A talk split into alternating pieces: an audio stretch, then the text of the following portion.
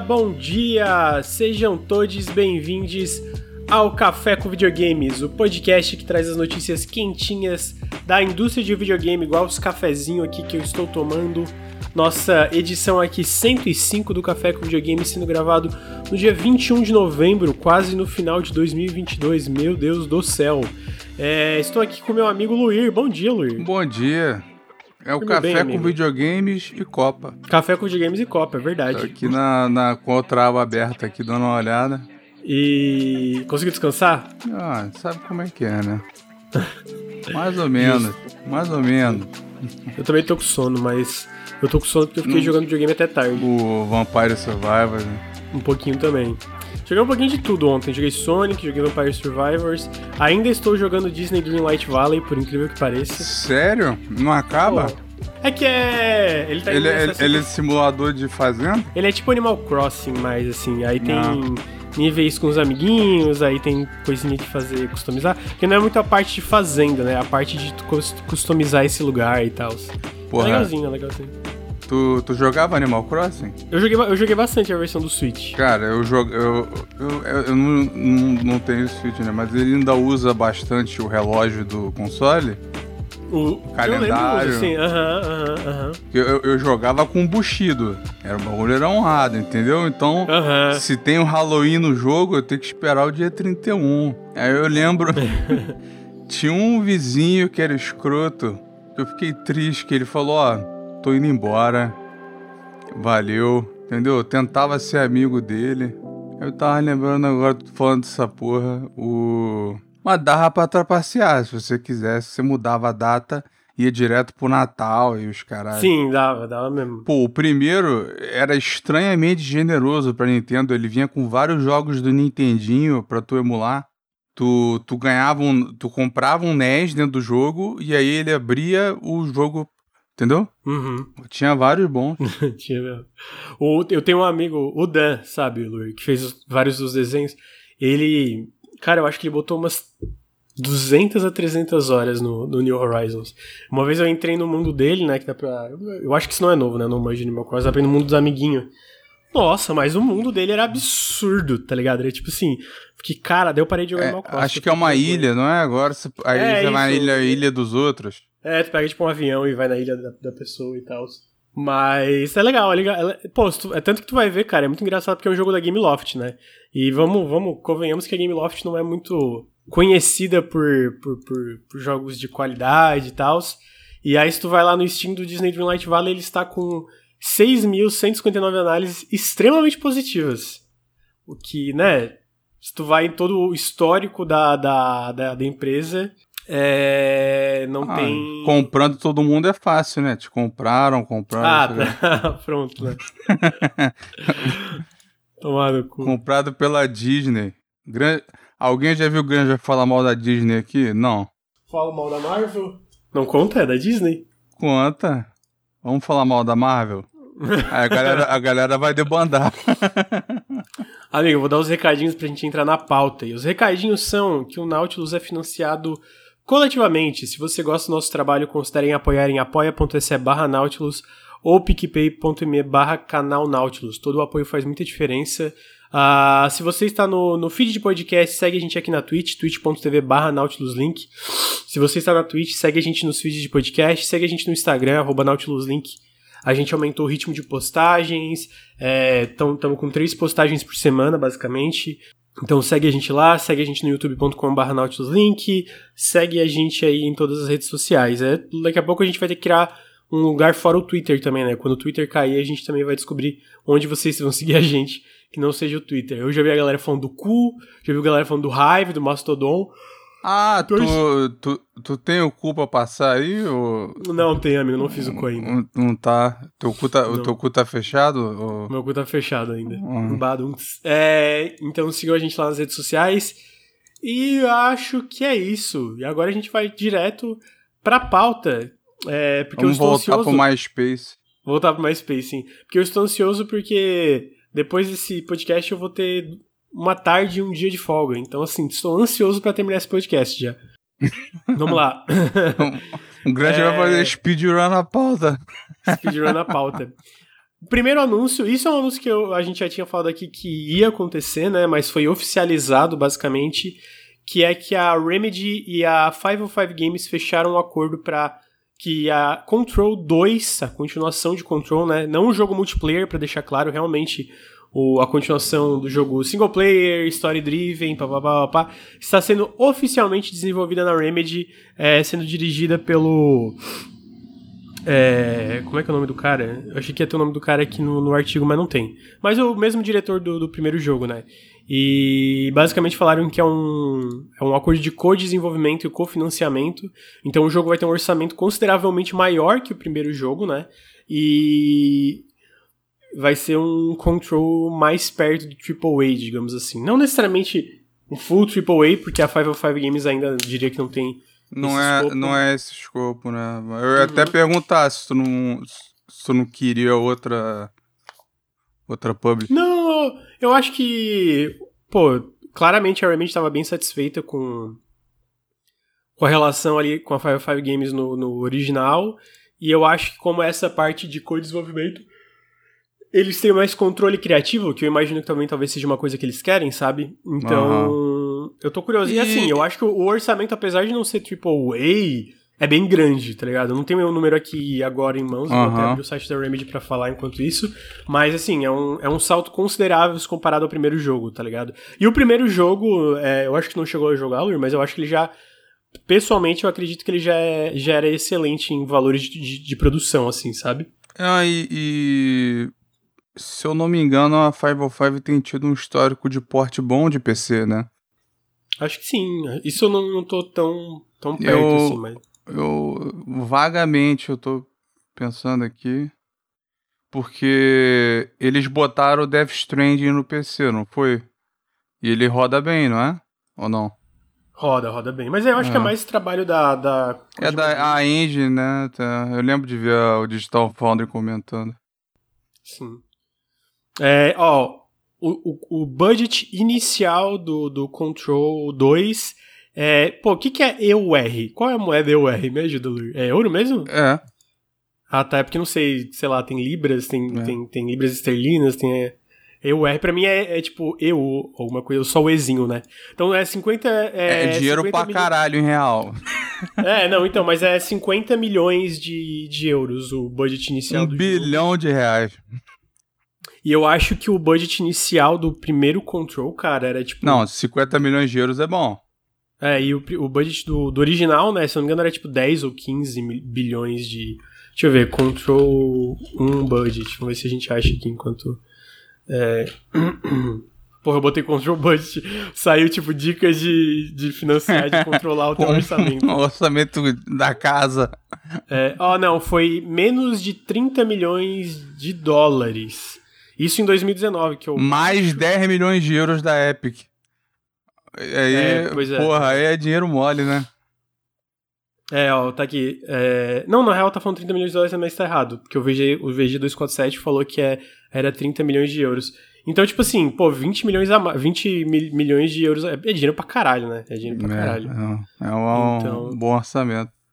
E eu vou te dar o crédito. Eu lembro que a gente, pô, um café longínquo aí, tinha quatro projetos da Remedy. Um a gente sabia que era aquela porra de Crossfire. Aquilo saiu? O que, que aconteceu saiu, com aquela... Saiu, mas bem ruim, bem ruim. aquela porra lá. E aí tinha os outros três que não, não tinha detalhe nenhum. E aí tu adivinhou os três. E Obrigado. Tô dando crédito aí. É, Falou foi... que era Alan Wake Remake, Alan Wake 2 e Control 2, não foi? Não, então, é porque daí tinha isso, aí... É, ah, não, e o, o outro multiplayer, multiplayer, Ah, é, o multiplayer, você falou também. Não. É, ó, porque basicamente eles anunciaram um Control multiplayer, né, PVE, uhum. e falaram que também estavam na fase de, de, de, protótipo e conceito, de conceito de um jogo de maior budget no universo de Control. Daí eu falei, pô, isso aqui vai ser Control 2. Como é que era? Era Condor? É, boa, deixa eu olhar, tem aqui, inclusive. É... Era um bagulho desse, o projeto? Não, era codename Heron. Heron era. Ah. É, Bom, o, Condor, tem... o Condor eu acho que é o PVE que tá sendo feito com a Tencent. O outro não foi feito. Não, ó, tem. Então, a, a Remedy atualmente tá fazendo quatro jogos. Ela, talvez isso, talvez o Condor seja o, o, o Control Multiplayer PvE que tá sendo feito, e agora também o Control 2. Aí tem o Alan Wake 2 e também tem um outro jogo free-to-play PvE que está sendo feito em parceria com a Tencent. Então a Remedy está fazendo. Ah, e também tem os remakes de Max Payne. De 1 ah. 2. Então eles estão fazendo. Como é que vão sair os cinco jogos? Não sei, mas eu boto fé na Remedy. Eu, eu acredito, Luir. Eu acredito. Eu, eu espero que não mude muito dos Max Payne, apesar de que eu não sei como é que o pessoal hoje receberia. Mas aí é. Além de ser mais, mais simples. Eu rejoguei, deve ter três anos, eu acho, o, o Max Payne 2. E, pô, e o 1 e o 2 é bem divertido ainda, mas eu, eu tenho uma, uma tolerância maior com o jogo velho, né? Então não, não sou exatamente o, o, o parâmetro. Mas eu ainda acho de boa. Mas assim, visualmente não, né? E ainda era aquele design caixa, muita parede invisível, esse tipo de coisa. Mas, pô, o, o o, o, o pilar, né, o núcleo do jogo ainda, ainda é divertido. Tanto que é algo que não, não morreu, né? O, o bullet time e tal, os bagulhos pular, sair correndo. Hum, é, não, legal. Eu, eu lembro que eu, eu, não joguei, eu joguei o Max Payne, não lembro quando, mas não faz tanto tempo. E eu gostei. Eu prefiro o 2, eu não sei se tu. Eu acho que o 2 é quase universal. A parada é que o primeiro ele era um pouco mais um, po um pouco mais no ar, sabe? É, é verdade, aham. Uhum. Ele era um pouco mais noirzão. E o 2, ele já entra numa parada um pouco mais. É. Eu não, não sei. É um, pouco, um pouquinho mais filme de ação. Né? Alguma coisa assim. Um, um, um suspense diferente. Sim. É. O. Eu tô muito curioso, porque eu acho que é o jogão ainda. E, pô, mas assim, de verdade, que eu tô com hype pra Remedy não tem como. Amigo, Alan Wake 2, sabe? Porra, é, é uma alegria imensa. Lembra da, da minha época de fórum fazendo tópico oficial? Eu lembro. E, e aí Porra. saiu o jogo, tu não comprou. Comprei. comprei sim, não. Não é no lançamento. Vi... Não, eu comprei no lançamento, só que, tipo assim, na época eu só conseguia comprar a mídia física, né? Então demorou Era... um pouco pra chegar. Aí, tipo, eu vi uma galera meio falando bem, uma galera falando mal, e eu tava pensando, pô, será que é bom mesmo? Aí chegou, obviamente. Foi quando eu aprendi a, aprendi a não escutar a internet, ali. Pô, os caras só falam merda, caralho. É, é. Não, é, é, foi antes ou depois do banjo? O banjo é, é a lição. Ah, o banjo... Putz, acho que foi depois do banjo. O... Eu acho que o banjo saiu em 2018. Não. 2008? Eu acho que Deixa o bonde é 2008. Não, não, 2018 não, tá, eu tô maluco, amigo. Que não, 2018 não, é 2008, eu acho. É, tá, é, deixa eu ver, Banjo Kazooie Nuts and Bolts, 2008, isso. Ah, e o Alan Wake acho que é 2009. É... é, é, o Banjo já foi a lição, esse jogo é bom. 2018. Quero essa porra no, no PC agora. Caralho. Não, o Alan Wake foi em 2010, falei besteira. O Alan Wake foi em 2010. Pô, eu tô muito hype pra ver. Eu espero que... Eu tô achando, sei lá, tem um The Game Awards aí mês que vem, tomara que apareça... Apareça Banjo. Apareça também, tomara que apareça Banjo também, tomara que apareça Alan Wake. É, queria agradecer rapidinho, Lur, só pra não deixar passar o Gui Lucena, que deu é, 22 meses de sub, Newton Monteiro, 7 meses de sub, Luciano RCH com 22 meses de sub também. Muito obrigado. É, Pergun então tá aí. Perguntaram se vão colocar o Sun Lake de modelo no remake.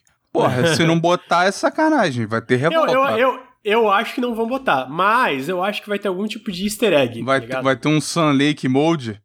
É, alguma coisa assim. Porque não, não faz tem que ter, né? porra. Não, pô, o Sunlake vai estar tá trabalhando no jogo, né, amigo? Pô, ainda é, é, é mas eu acho que seria estranho o seu Sunlake hoje. Ah, tu sabe que o GoldenEye, as caras eram todas da Rare, né? Da Rare, aham, tô ligado. É, então tá aí, Control 2. Amigo, tem que jogar o primeiro. Você tem que jogar eu o tenho, eu tenho, tu... tu eu tô, tô devendo esse aí. Beleza. Agora, caralho, eu, eu... Esse jogo esse jogo foi o que me vendeu no Ray Tracing, sabia? Vendo ele, ele rodando. É muito bonito mesmo. É cara. muito bonito mesmo, é muito bonito. E, e rodando, tava rodando bem. Eu não tenho, né, placa com Ray Tracing, mas fica fica a esperança aí que a da Intel dê para comprar, porque a Nvidia veio rasgando aí. Então tá aí. Control, vamos ver como é que vai ser o Control 2 depois. Em seguida, a gente teve uma notícia que o Netflix está fazendo um filme e uma série animada de Gears of War. Primeiro, o filme vai ser uma merda, provavelmente. Mas, depois de séries animadas de videogames recentes, eu vou falar que eu estou curioso para como seria uma série animada de Gears, amigo. Ah, agora, agora todo mundo tá querendo um Edge Runners, né? Não, mas não é nem só o Edge. Runners. Antes mesmo do Edge Runners, eu não, acho. Não, eu sei, o, Castlevania tinha tido ido bem. Prim... Não, acho que também, primeiro, mas né? eu, ia, eu ia falar do Arcane também, que eu acho muito bom, tá ligado? Ah, sim. É mas esse, pessoalmente... esse foi feito. É, ele foi feito para quem não sabe porra nenhuma de LoL, né? E, e, é, eu acho que é o tipo de coisa que é meio que os dois. Por exemplo, Cyberpunk, eu não sei nada de Cyberpunk e eu amei, tá ligado? Uhum. Mas se tu sabe mais do universo Cyberpunk, eu imagino que fica melhor, tá ligado? Uhum. É. E eu acho que. Desculpa. Eu acho que o caso do Arkane é a mesma coisa. Eu não sei nada de LoL. Mas. Se tu gosta de LoL, tu tipo, deve enriquecer a experiência. E Castle, eu, eu, eu, sinto que essas séries são sempre assim, essa, é, a, as boas ali. Por exemplo, Castlevania, se eu ver, eu não manjo quase nada de Castlevania.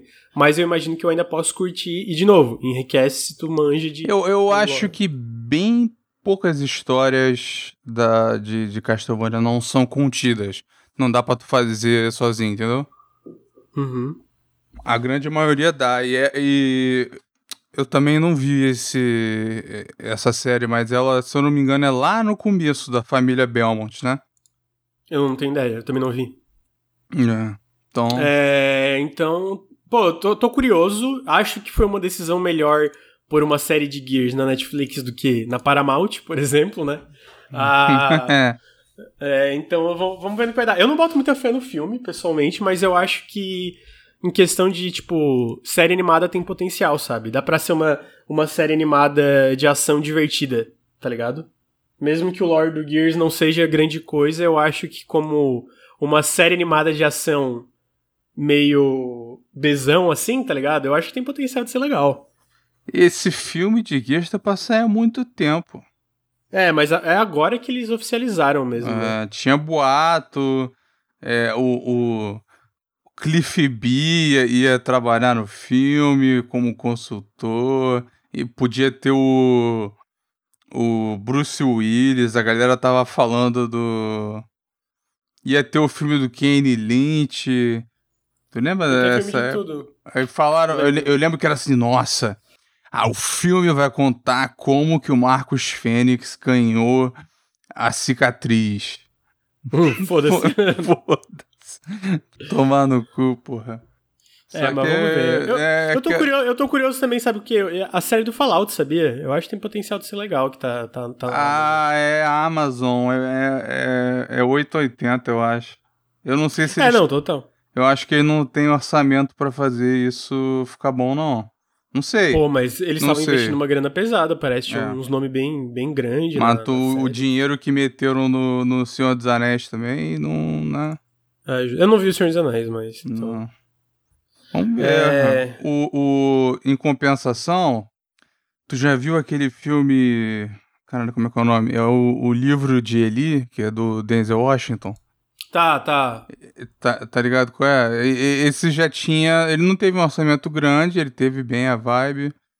E.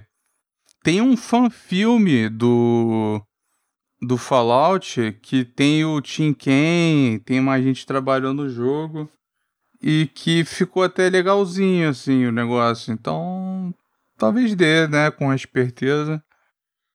Mas eu não não sei não. Eu, eu, eu boto muito mais fé, por exemplo, quando o negócio vai, porra, tem um selo de qualidade, né, é, HBO? É, Uncharted tá na HBO. Aí tu fala, porra, isso vai não, ser não, bom. Não, não, The Last of Us tá na HBO. É. Isso, isso, isso. É, tá. O Last of eu... Us, é.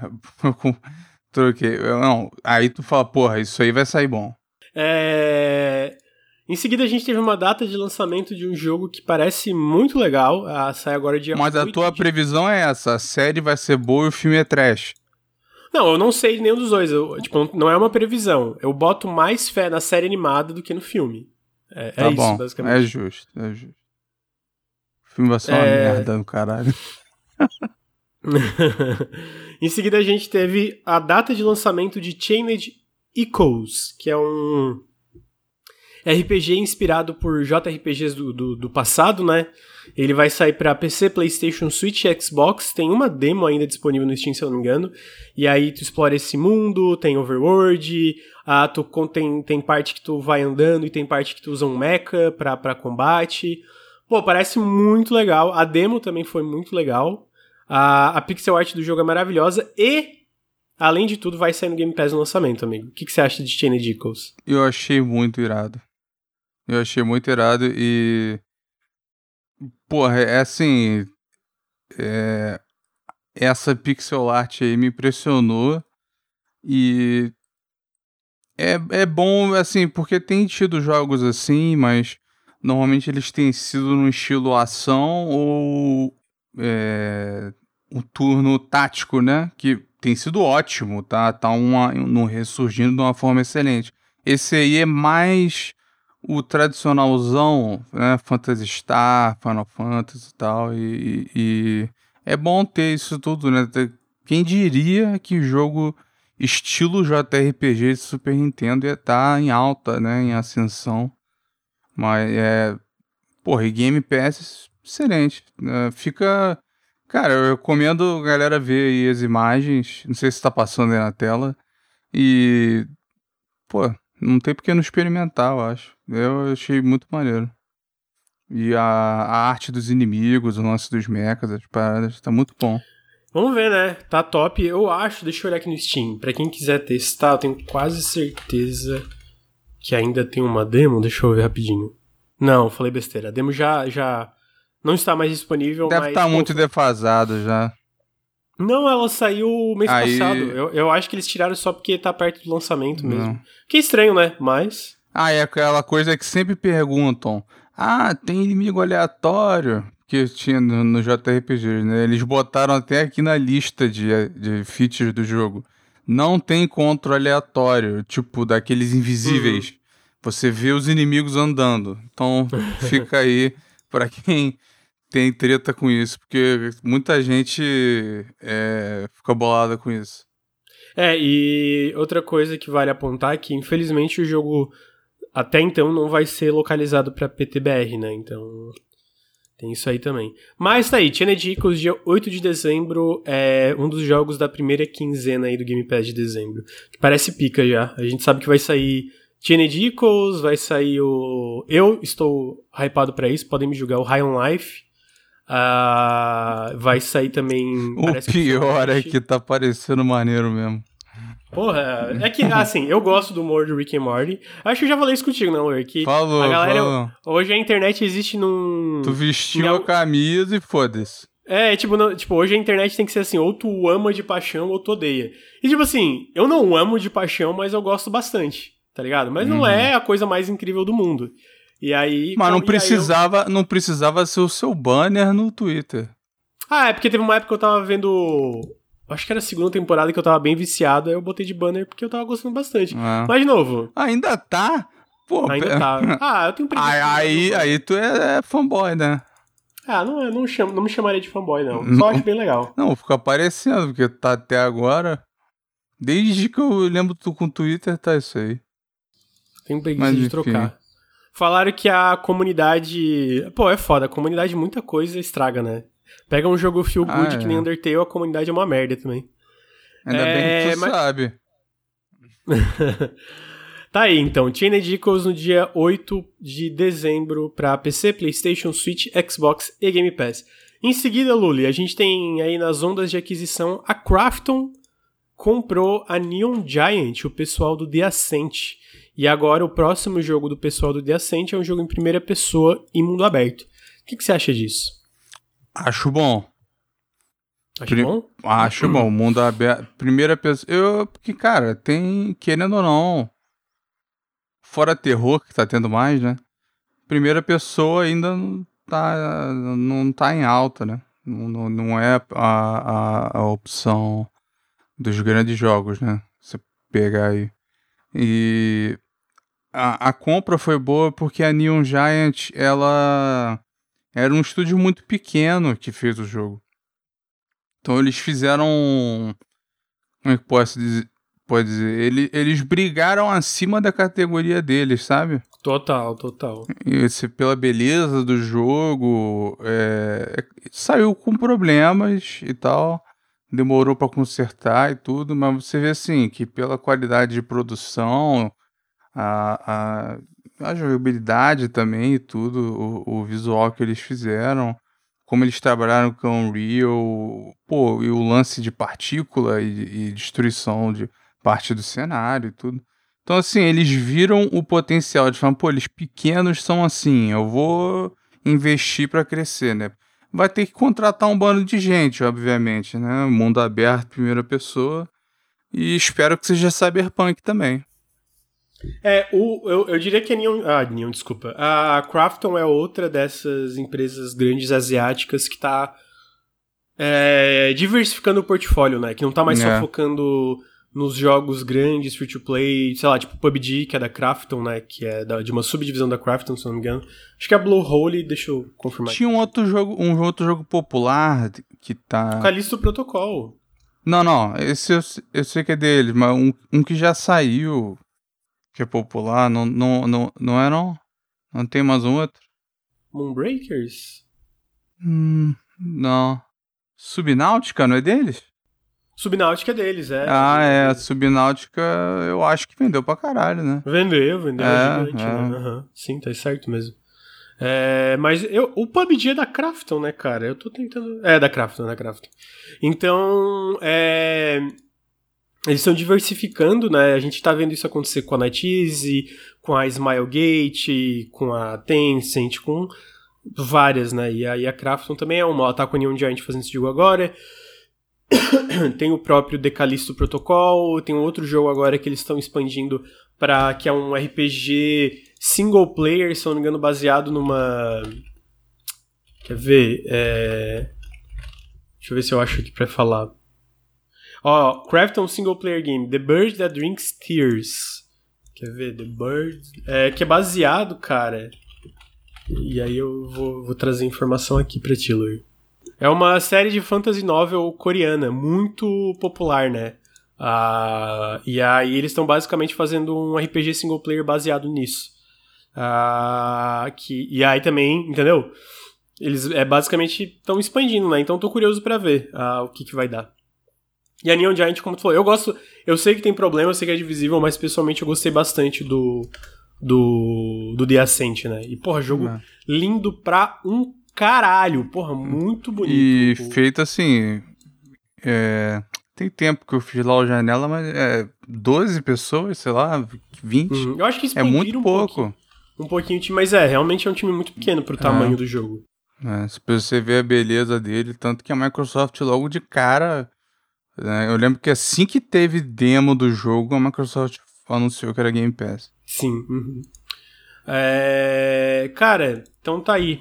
Em seguida, a gente teve a data de lançamento de um jogo chamado Super Fuse, uh, que é um jogo, cara, de um Diablo-like, com visuais de, de quadrinhos de super-heróis, basicamente, até uma pegada meio assim que teu personagem é super poderoso.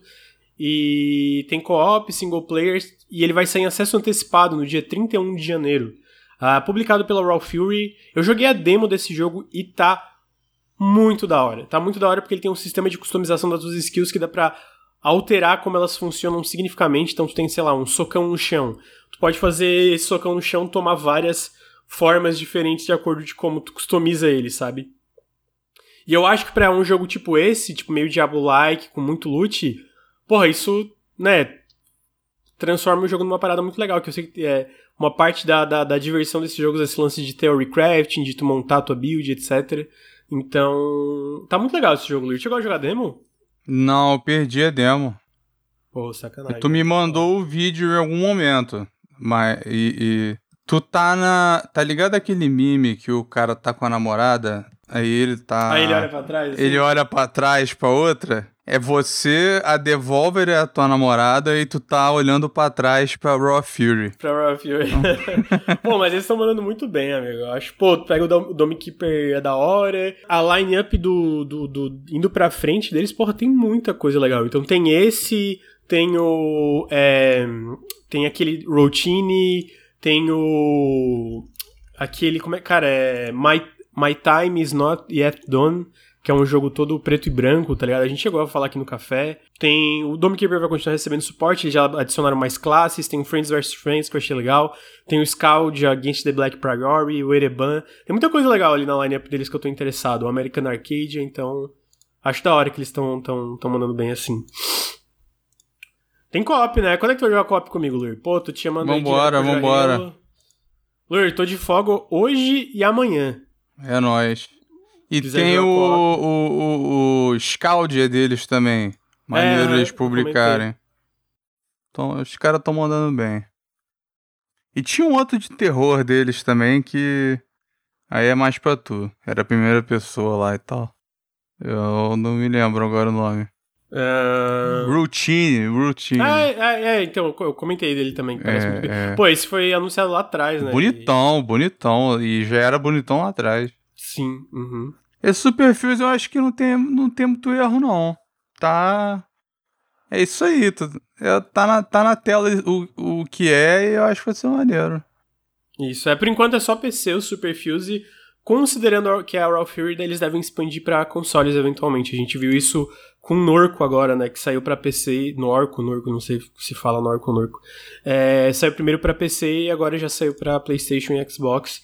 E geralmente eles, ah, alguns dos jogos eles fazem isso, né? Primeiro para PC. Cara, em seguida a gente teve que o God of War Ragnarok é, quebrou os recordes da franquia no Reino Unido. Basicamente, no dia de lançamento, as vendas físicas é, quebraram o recorde de, é, da, da maior semana anterior da franquia. Então, tipo, a, ma a maior semana anteriormente tinha sido God of War de 2018, e em um dia o God of War Ragnarok quebrou esse recorde, né? Como alguém que zerou o jogo e achou absolutamente fantástico, acho merecido, acho merecido. Tu falou que é GOT. Não, eu falei que tinha potencial para ser GOT. Aí eu cheguei no final, e aí como é AAA, eu acho que o meu GOT ainda é o Citizen Sleeper. Mas... Uhum.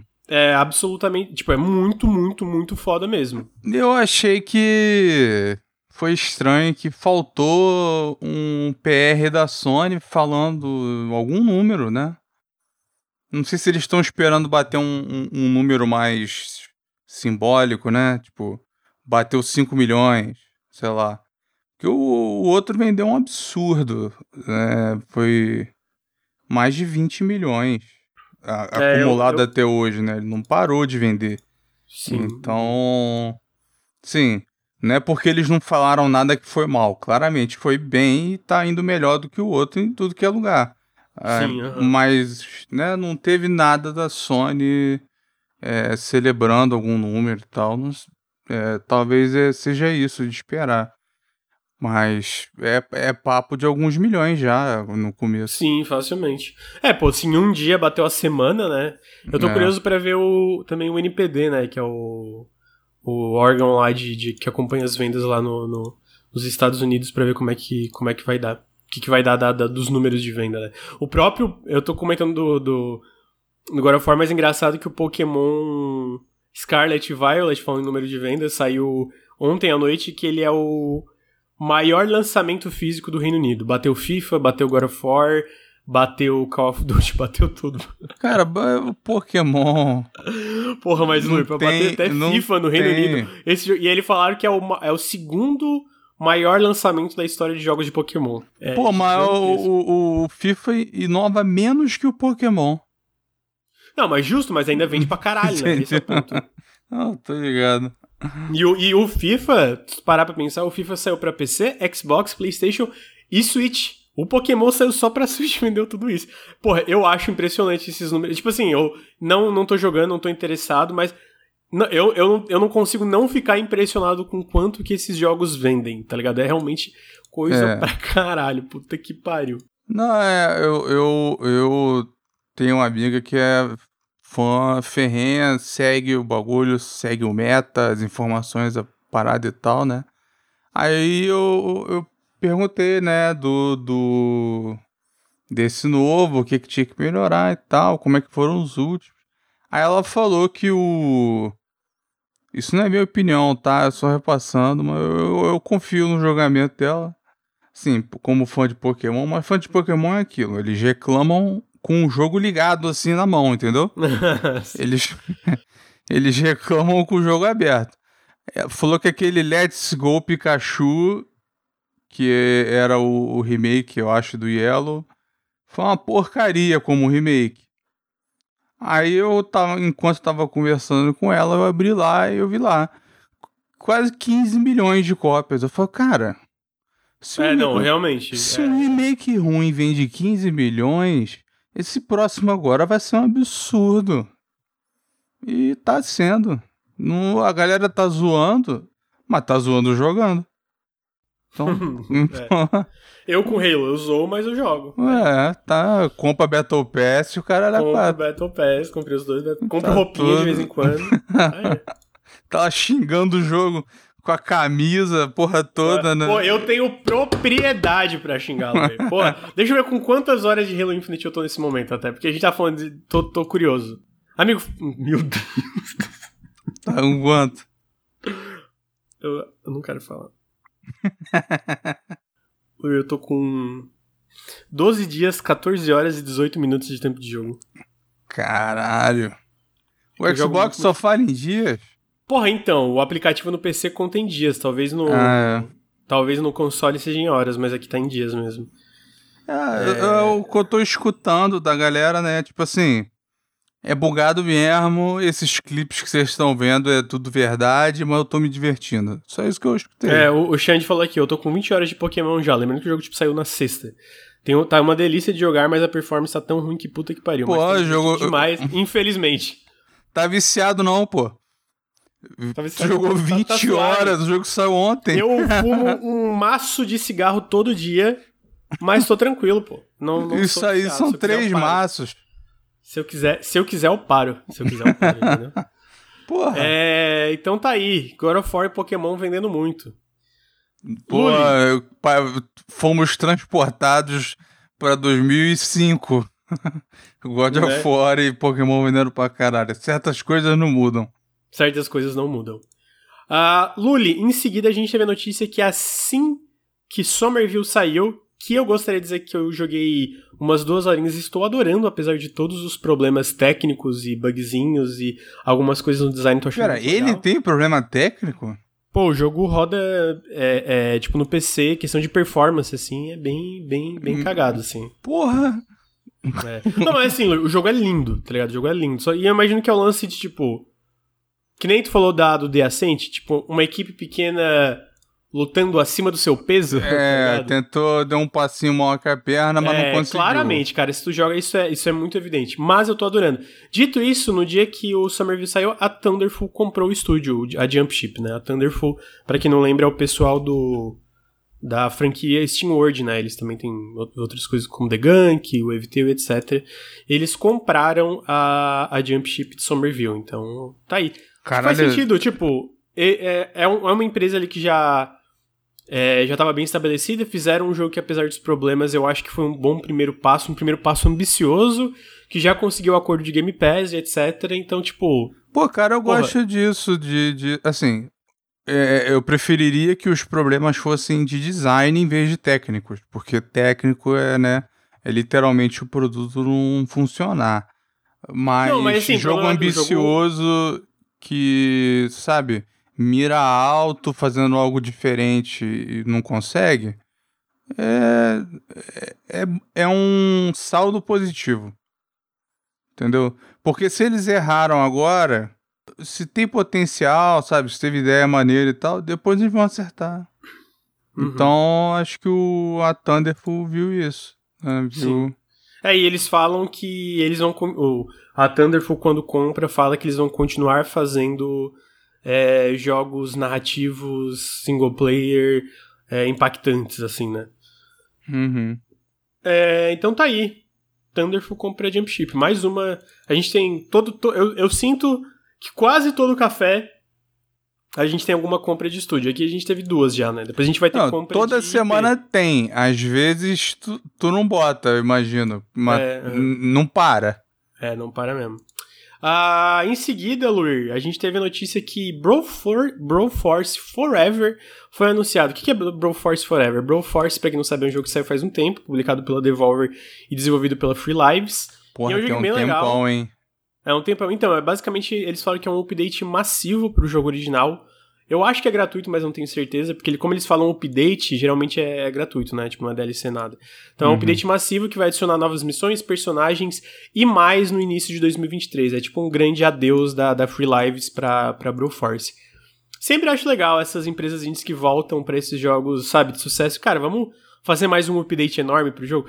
Tem alguns jogos que é isso, que é tipo, ah, mais um update. Tem jogos como Dead Cells que.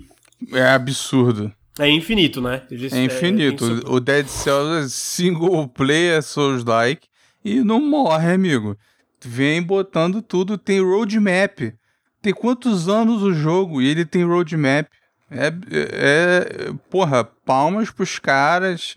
Sim, quem. Eu, eu gostei bastante do jogo. Acho que tu, CG e tal, só eu gostei, né? Mas. É, eu outra chance ainda, mas não clicou é, Eu acho que o. É, o, o, o movimento dele é, é que pega as pessoas, assim, tipo, ou tu gosta ou fica, né, fica parecendo não, não intuitivo. Mas eu, é, Acho excelente. Eu acho excelente o design do jogo. É... Eu não. Eu, eu joguei com os DLCs e eu não sei o que, que era e o que, que não era. Eu sei que um bioma era. Um todo cheio de. Mas isso é bom também, natureza. né? Quer dizer que é bem integrado, né? Tipo... É bem integrado, mas esse. Eu acho que esse destacou um pouquinho. Que era tipo um lugar tomado pela natureza. Eu acho que esse era era DLC e assim, tudo bem integrado, tudo qualidade e tal. É... Eu só achei. Eu achei ele um pouco. Talvez. Eu não lembro se tinha opção no começo. Eu achei só um pouco fácil, tipo, pra ter a primeira. Mas enfim, é, é assim. Tem roguelikes que você demora. E roguelites que você demora um tempão para terminar a primeira vez. E tem aqueles que tu termina, mas você ainda não viu quase nada, tem que liberar uma porrada é, de coisa. Eu sinto que o Rogue o... Legacy 2 é o segundo caso, sabia? Que eu quero jogar, que eu tô jogando. É, um é. tipo, tu zera. E pra deixar claro, eu achei o final base do, do Rogue Legacy 2 muito da hora. Mas quando tu zera, é tipo assim, porra, tem coisa pra caralho ainda pra descobrir, tá ligado? É, o Dead Cells eu acho que ele é mais isso. Você zera, e aí, porra, tem arma, habilidade, os caralhos, é, caminhos, tudo pra você ir liberando e mais ainda com as atualizações do estúdio, né? Uhum. Então, cara, eu quero muito ver o que, que eles vão fazer depois, mas pelo visto não vão fazer nada agora, né? Eles estão ou vão, né? Não sei. É, é, parece que dá trabalho, porque teve um. Acho que teve um crossover no Dead Cells, não tenho certeza. Esses. Esses. Né, as atualizações gratuitas e tal. Não um Skyrim Remaster de 50 dólares, sei lá, que não muda merda nenhuma, roda mal, quebra os mods. É, tem que ser. Enfim, vou nem. vou nem comentar, mas o, o galera indie costuma mandar bem. Perguntaram, ele já tem algum pro, outro projeto anunciado após o Broforce? Sim, a Free Live está fazendo Terra New. É, tá, eles estão fazendo várias coisas, na verdade. Estão fazendo Terra New, estão fazendo Angry Angry. Como é que é o nome do jogo? Angry. Angerfoot. Angerfoot. É Angerfoot, né? É. é Anger. Eles estão é. fazendo então Terra New, que é aquele. Cities. Cities é... E, o, e o Stick to the Stick Man, que o CG é. te intimou a dizer o que, que era legal. Porra, eu joguei, é legal, é legal, tá? O Stick to the Stick Man é top. Eu joguei a demo, achei divertido pra caralho. Então eles estão fazendo Angerfoot, Stick It to the Stick Man e o Terra New. Então eles estão fazendo três jogos para além desse update. É, a demo de Angerfoot é muito boa. Sim, eu fiz até um janela indie da, da, da... O, o Stick to the Stick Man tem demo. Então, para quem tem dúvida como o CG do que, que é legal, que o Granja fala, tá lá. Dá, tá lá. dá pra ver. é... Então tá aí. Ah, cara, em seguida a gente tem uma coisa meio trash, eu achei, pelo menos, né? Pra quem não sabe, teve toda uma treta da id Software e da Bethesda com o Mick Gordon, que foi o compositor do Doom de 2016, do Doom Eternal, de Prey, a trilha sonora de Prey é excelente, queria só lembrar. Tá fazendo trilha sonora de Atomic Heart e outras coisas. O que aconteceu basicamente, eu vou resumir. Ah, tava tendo um monte de reclamação em relação à Bethesda por causa da qualidade da trilha sonora do. Não do jogo em si, mas qualidade de coisas da trilha sonora do. da, do, do Doom Eternal. E basicamente o produtor executivo, o Marty Stratton, que é o diretor da, da, da id Software, veio a público no Reddit culpar o Mick Gordon falou que foi culpa dele, que ele não, não foi fácil de trabalhar com ele, que teve conflitos entre ele e a equipe de áudio da id, que ele basicamente, né, questionava a qualidade de trabalho da id, blá, blá, blá. enfim, foi tipo, como se fosse, entre aspas, um grande exposed do, do, do, do, do Mick Gordon, né. E aí, isso ficou por um tempo aí, o Mick Gordon publicamente falou que ele tentou conversar com a Bethesda, antes, antes de a gente chegar aí, que ele tentou conversar com a Bethesda várias vezes para resolver a situação, sem resposta, até que ele tacou foda-se fez um exposed enorme de, cara, tudo que o Mark Stratton falou, na verdade, é uma mentira e eu tenho as provas aqui. E realmente, se tu vai ver, eu vou postar o link agora aqui na, na Twitch para quem quiser ler. É, é um post enorme no Medium que ele traz vários e-mails, várias coisas. Claramente, cara, é uma parada que ele se consultou com advogados antes, tu vê na linguagem, tu vê no que, que ele posta, tu vê, cara, é, é muito organizado, é muito organizado, sabe?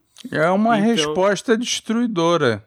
Não, é, é uma não... eu, eu concordo, é uma resposta de Quem lê tudo e achar que a id não foi filha da puta é né, um maluco. É, então.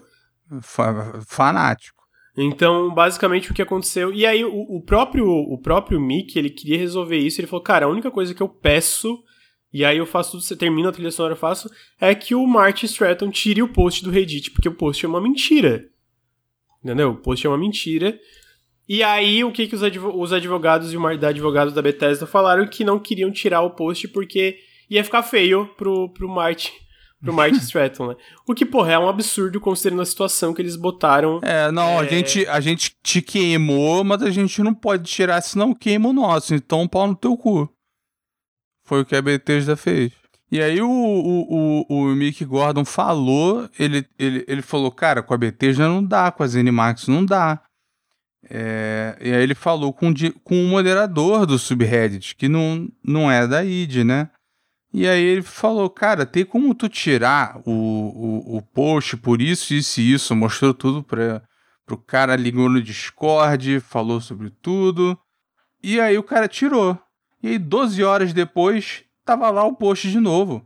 O amigo mano falou, ué, que que é isso? Aí o maluco bloqueou ele no Discord, ignorou tudo e a Bethesda lá falou com o cara, né? É, intimidou ele e ele deixou o post de volta. Tá lá até agora. Tá até agora. E assim, é, resumindo outras partes da treta, é, é, é, a essência da, da treta é. Quando o, ele, o Mick Gordon até explica o processo. Quando começa a fazer o jogo, né, o, o diretor contrata o, o compositor, a não ser que seja alguém de dentro da casa, né? E dá um orçamento em minutos. O Mick Gordon foi pago por 142 minutos, eu acho que tá no post. E aí, é, a Bethesda, no fim das contas, lançou um bagulho feito nas coxas com 200 e porrada minutos. Ele falou, cara, isso é quase o dobro do que eles me pagaram. E eles estão usando tudo isso assim, porque ele explica que coisas que são recusadas, né, você trabalha junto com a direção do, do, do projeto. Coisas que são recusadas não são pagas.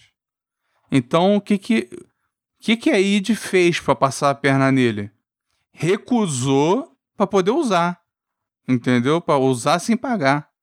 É um jogo que vendeu absurdo, empresa multibilionária, querendo passar a perna no músico independente que mandou pra caralho, que os fãs todos gostam, né? É, é assim, é puramente uma, é uma coisa assim, mesquinha, podre, é, é mau caráter e, e desnecessária. Era só pagar. É muito simples. Você paga pelo trabalho que o cara te entregou. Acabou. Não, para além disso, eu acho que não só a parte da grana, né? Que eu acho que mais do que a parte do dinheiro pro Mick Gordon é a parte de, tipo, como tu, foi tudo. Tudo ele foi como lidaram, né? Ah, eles prometeram é. uma, uma, trilha sonora oficial sem nem assinar um contrato antes com o Mick Gordon, sem nem avisar para ele que é. teria uma trilha sonora oficial, porque é diferente tu fazer uma trilha sonora pro jogo que tem que entrar em momentos específicos, que tem, é, que tem gatilhos, né? Que, ah, beleza, tu tá entrando num combate, vai moldar a trilha sonora pra outra coisa, é uma trilha sonora dinâmica de Doom, né? E é diferente tu fazer uma versão em álbum, né? Pra tu escutar no Spotify ou qualquer coisa que seja. Então tem que ter um trabalho todo a mais para tu fazer a mixagem, para tu fazer a, a, a versão para ser escutada assim. Então, tipo assim, quando eles prometeram, eles anunciaram Doom Eternal e falaram, não, vai ter a trilha sonora do, do, do, do Mick Gordon aqui, sem nem avisar o Mick Gordon, quando a, a Bethesda e a id fazem isso, porra, já é uma puta sacanagem. E quando ela sai aquém do esperado e os fãs começam a criticar, e eles jogam a culpa no Mick Gordon, porra! O tá Mick ligado? Gordon fala, é, recebi ameaça, e-mail de hate, ligaram pra minha casa todo dia.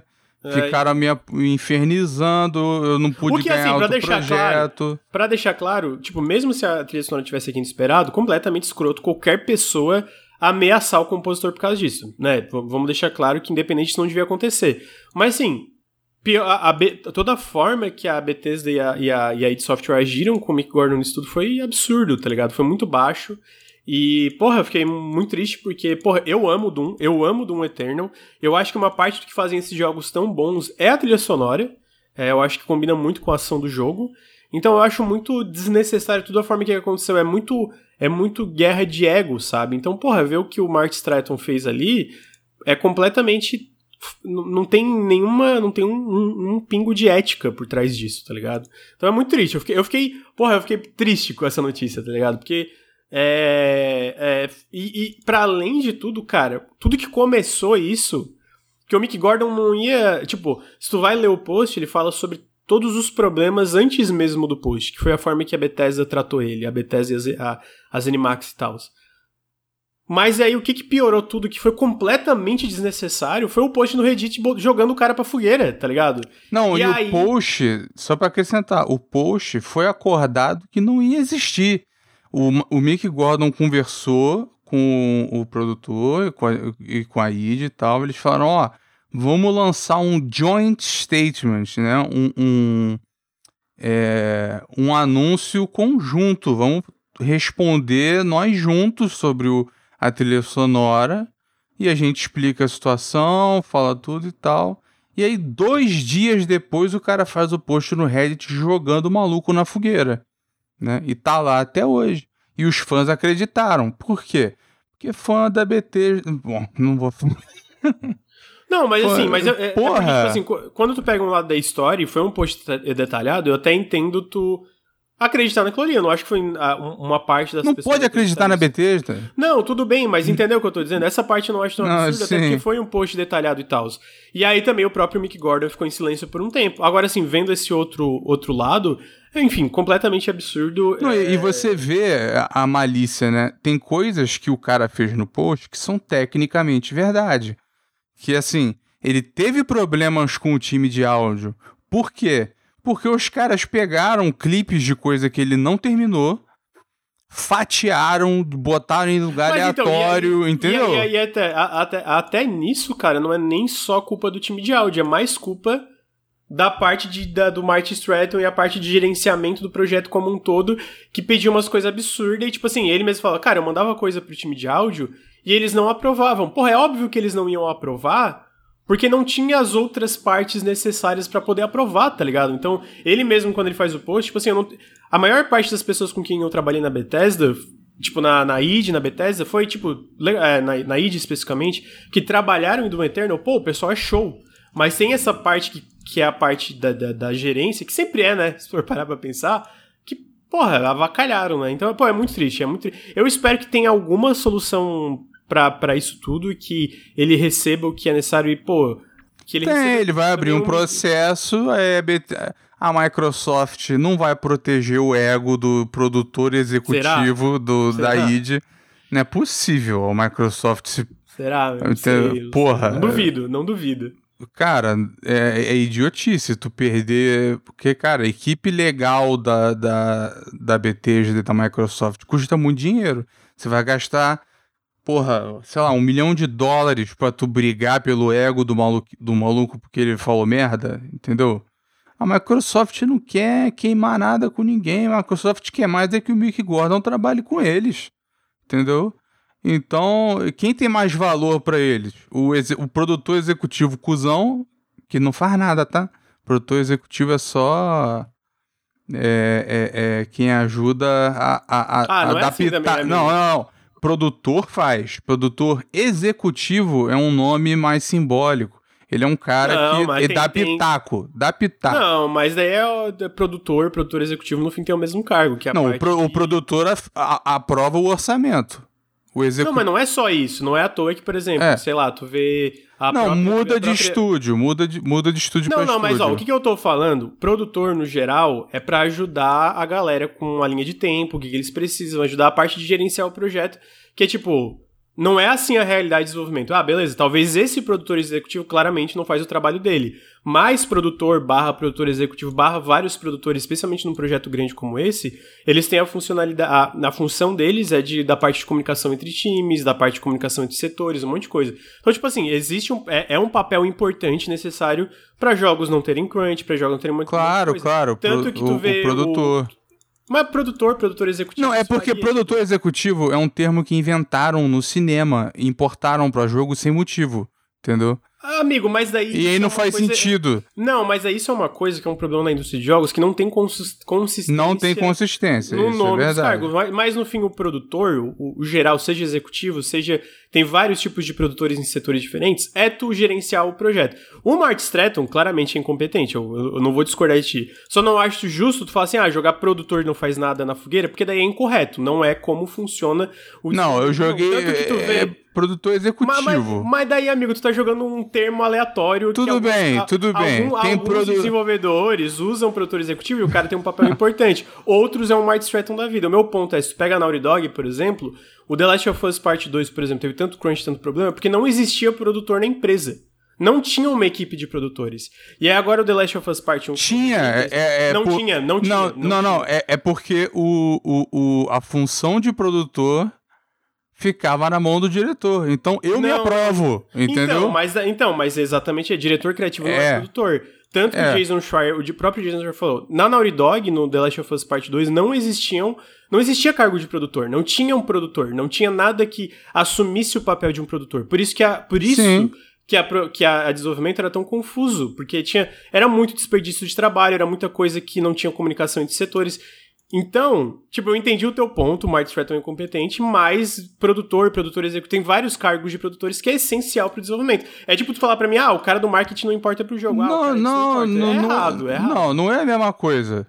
É, porque... é, é a mesma coisa que tu tá... É, não, como não existe uma consistência no que, que é um papel de um desenvolvedor que tem várias empresas que usam nomes diferentes, tu jogar um, um, cargo geral na fogueira assim, eu acho errado. Eu acho errado. Não, é, no, no, no, no, eu retiro. Não vou jogar a galera na fogueira. Mas enfim. Mas, mas assim, tu quer jogar o Mark Stratton na fogueira? Tamo junto. O cara só Sim. claramente não, não, não, é. não não faz o papel dele e, e tudo que aponta os meios é que, tipo assim, ele mais atrapalha do que ajuda. É mais eu não concordo com a. É promovido, é promovido porque ele faz parte da cultura da Bethesda, entendeu? Sim. Uhum. Assim, quando eu tava falando do The Last of Us é porque o Neil Druckmann é daqueles super egos, né? Então, assim, ele é o produtor. Não tem produtor por quê? Porque não precisa, porque eu sou o pica, é, entendeu? É, mas agora isso muda tanto que no... Tem que mudar, né? Porque... É, eles mudaram... Aí no The Last of Us Part 1 já tinha, tipo, vários produtores e eles estavam falando que ainda estavam expandindo a equipe de produtores. Tanto que o pessoal da Naughty Dog falou que é o primeiro jogo que eles trabalharam. E aí, obviamente, isso varia de setor para setor, né? Mas eles falaram, algumas pessoas que trabalharam no The Last of Us Part 1 falaram que foi o primeiro jogo que não tiveram crunch. Eu imagino que ser um remake tão fiel ajuda nisso, mas o fato de ter uma equipe que cuida dessa parte organizacional também ajuda, sabe? E, é... e precisa ter um diretor que escute o produtor. Porque no fim das contas a palavra é do diretor ou da diretora, entendeu? Então, é, esse foi um problema em alguns jogos de Kickstarter e tal. Né? Então, tá no livro do, do Jason Schreier, né? Vários problemas assim, de gente que não escutava é, a, a, o produtor a produtora. Então, enfim, eu não queria jogar a categoria, mas é porque é, é, tem muito cara assim que tem um título tem o título, mas tem uma função vazia. Ah, né? não, isso não, isso eu concordo. Mas isso, é. eu sinto que daí não, isso para mim não é, não é nem só parte de produtor, tá ligado? Eu acho que é. todo cargo acaba tendo gente que claramente não merece estar no cargo, né? Ah, é só, tipo, é porque tu, quando fala, ah, produtor não faz nada, eu acho que é uma. Eu entendi o ponto, mas eu ainda acho que é uma ideia errada, tá ligado? Sendo que é um cargo importantíssimo para é, é, pra várias coisas, né? Produtor é importantíssimo. Produtor executivo é um termo menos comum, mas tenho certeza que tem bons também. Não quis uhum. queimar a galera. Aí alguém falou assim: ah, não é muito diferente de qualquer cena da indústria. Mas aí que tá. A história tem um toque Bethesda. A coisa, né? Porque quando você vê a merda que deu, você fala. É, o, o Granja ficou triste. Eu, quando vi, eu falei, tá, quando é que piora? Né? E aí você vai descendo e vai piorando, o buraco vai ficando mais fundo. É, não, é, é assim, é, é, bem, é bem triste. Eu recomendo ah, que vocês leiam o post do é, é, é, é, muito detalhado, tem tudo. É, o cara é. O cara trouxe o recibo, tá ligado? O, o cara veio com recibo, meu irmão, mostrando o que que tu fez no jardim de infância, tá ligado? Não tem. Mas enfim, o toque Bethesda, o que, que foi? Eles anunciaram a trilha sonora com o maluco, enquanto ele tava pedindo o contrato, o contrato. Ele falou, cara, me dá o contrato pra eu preparar, né? Pra trabalhar e tal, fazer as paradas, e a BT já não mandava. E aí anunciou a trilha sonora. Aí depois fazem um anúncio, desculpa pros fãs que a gente vai ter que adiar a trilha sonora, não sei o quê. E aí o que aconteceu? Que é uma parte, é a parte mais engraçada do texto para mim. É engraçada de trágica, né? A Bethesda parou para ver que existe, existem leis de proteção ao consumidor, né? Porque isso é um choque para Bethesda. Porra, pera aí, eu não posso foder o consumidor em todo lugar do mundo? Aí eles, né, descobriram essas leis, essa, é, esse direito em vários países, acho que na União Europeia, não me lembro agora, que todo mundo tinha o direito a um reembolso integral se a trilha sonora fosse adiada. E eles fizeram as contas e era muito dinheiro. E aí, né, eles viraram pro Mick Gordon e falaram: olha só, tu tem que terminar isso, senão a gente vai estar tá violando a lei. Então, você fala assim, ó, você tem que resolver a merda que a gente fez, senão vai dar merda pra gente. E, e, se tu vê lá atrás, tipo, ele mesmo avisa a Bethesda disso, né? Vários dos é. problemas é. que acontecem, ele fala, cara, isso aqui vai dar merda. E aí, enfim, é muito, cara, a história é muito trash mesmo, e eu recomendo que vocês olhem, então espero que o Mick Gordon saia ainda maior disso tudo, né? Tipo, porque ele, ele, ele é muito bom, ele é um compositor absurdo, cara. A trilha sonora de Doom, Doom Eternal, a trilha sonora de. Pô, de Prey, cara. A trilha sonora de Prey. Não, é, tem isso. Ele trabalhou com eles também no Wolfenstein, ele tinha um histórico com a empresa. Você queima a relação com o maluco porque você se recusa a pagar alguns milhares de dólares pelo trabalho dele. É uma coisa mesquinha, negócio de Bethesda mesmo. É do igual Metacritic 84, é igual que eles fizeram com o estúdio do Prey 2 antigo, né? Que eles deixaram a galera do estúdio passar fome para poder se vender, entendeu? Eles fizeram tipo um cerco no estúdio para ver se eles se rendiam. Eles não se renderam. Mas morreu o estúdio, né? E aí depois trabalharam lá naquele Rune e alguns se renderam e foram para um novo estúdio da Bethesda. E a Bethesda fez a malandragem de fechar a Human Head, porque aí a publisher do Rune não pode processar a Human Head porque é defunto, uma empresa que acabou. Aí vai dar mó treta e tal. Então a, a, a Microsoft comprou um. um a, a, a Microsoft adotou alguém que faz mais merda do que parece. E, e vai dar trabalho para eles, né? E, e Cara, é só chegar a Microsoft com o que eles têm de fortuna e falar, amigo, tamo, tá aqui o que, o que te deviam, tá aqui mais um pouco e eu te convido para fazer trilha sonora do Perfect Dark. Entendeu? Resolve e ainda Porra, ganha uma moral. Caralho, amigo, tá entendendo? Porra, perfeito. Pô, ele ia mandar muito bem. Eu... Porra, ele ia de, mandar de, muito bem. Combina, de, combina, combina. Combina, de nada, Phil Spencer, de nada, tá? Pô, realmente. É porque se tu escuta a trilha do, do Prey, na parada de, Ele, não, ele não fez a trilha sonora do Prey sozinho, teve outros colaboradores, né? Teve, eu sei que tem outras pessoas que também fizeram. Mas alguns dos temas que são, pessoalmente, eu acho fantásticos. É, pô, e Sim, eu não tenho tanta experiência com Perfect Dark, mas eu consigo ver com a parada sci-fi, conspiratória. Não, é, se tu escutar, tu vai ver que encaixa, encaixa. Uhum, uhum. Mas então, aí, vamos ver. Eu torço pra que dê tudo certo pro Mick Gordon, que ele esteja bem em cima disso tudo não. e que ele consiga o que ele merece. Né? Com os recibos. Agora, a resposta da BT também foi ah, patética. É, foi, foi, foi. Vejam isso também, que é, é tipo, a, ah, a não, cereja é... do bolo. É a cereja do bolo. É. Mas tá aí. Em seguida, amigo, também eu, eu sei que esse jogo também teve problemas de crunch, aparentemente. É. Que. É, mas tá aí, né? O trailer de lançamento de Decalisto Protocol tá do caralho. Porra, tá muito foda mesmo. Eu acho que esse jogo, apesar da, da do. Que, assim, a gente não tem é, é, reportagens sobre o problema, mas eu falo mais por, por aquela constatação do diretor criativo, né? Falando que, ah, a gente tá fazendo crunch, kkk. Mas, porra, esse trailer foi muito foda. Eu tô, eu tô no hype pra esse é. jogo, amigo. Eu gosto de jogo de terror, parece muito bom. E o que, que você acha? Ele, ele, ele saiu do universo do PUBG? Não, então, no começo era para ser, mas eles falaram que não vai mais se passar no, no, universo do PUBG, é o universo original mesmo. Era um negócio maluco, né? não é meu gênero, né? Mas dependendo de como ele funcionar, eu, eu, eu testo, né? Porque pra, pra mim é que nem aquele clipe do CG que ele tá jogando Dead Space e sai um barulho do caralho e um, um vapor de um cano. O, o sinistro treme, o, o fone dele cai, é, sai da cadeira. Essas porra pra mim não dá. Se ele não foi isso, aí a gente vê, né?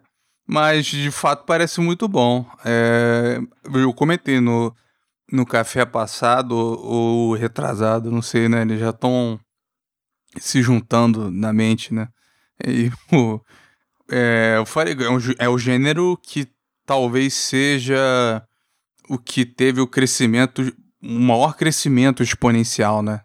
O, de terror, o né? terror, é, porque você pega cinco anos atrás, hum, porra. Tinha nada, né? Tirando o é, indie, assim, né? Foi, foi o Resident Evil 7. E aí, negócio de Pô, pior que, pior que eu, eu, eu, alguém falou que realmente uma das coisas que impulsionou esses muitos desse, desses projetos é, ganhando a luz verde realmente foi o remake do Resident Evil 2, né? Coisas como Dead Space, imagino que Silent Hill também. É. Não só remakes, como, continua, como coisas novas, né? Como Decalista Protocol. Não, e uns indies que foram muito bem, né? Que Não, é tem... é total, né? Obviamente eles também... É, eu acho que alguns desses indies até influenciaram o próprio Resident Evil, né? Então... Tem um que... É. que tu adora, é o... Soma? Soma, eu amo Soma. É, é esse, esse é um que eu, eu, me lembro de gente citar como muito. É, não, é muito bom. Tem Soma muita é influência caralho, é e tal. Amnésia, obviamente, Amnésia, muito conhecido e tal. Então... Amnésia foi um dos jogos assim, que, eu comecei, que eu joguei quando eu voltei pra, pra PC Gaming, assim. Eu fiquei, caralho. Que eu, tipo, comecei a, a me aprofundar na cena indie, né? Eu fiquei, caralho, quanto jogo foda que tem aqui, tá ligado? E aí, felizmente, nunca mais voltei, né? Nunca mais deixei de, de, de curtir a cena indie, etc. Não, peraí, você falou o contrário. Não, nunca mais deixei a cena é. indie, né? É isso, falei errado. Não, é... Nunca mais deixei a cena indie, no caso. É o, é o indie. Sim.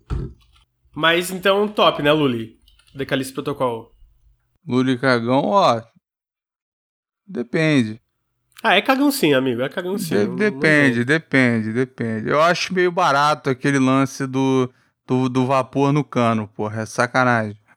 Agora, o, o, o, que vocês me descreveram do Alien Isolation, por exemplo, aquilo parece do caralho. Né? Não, é foda, mas é, também é, tipo, dá é medo uma, pra porra. Mas é uma, não, é, é uma tensão alta. Tensão alta, tudo tá, bem. mas tu acha que não tem os canos ali no, no Alien, amigo? Porra, é uma nave espacial, tu acha que não tem vocês mentiram pra mim, você falaram que não tem.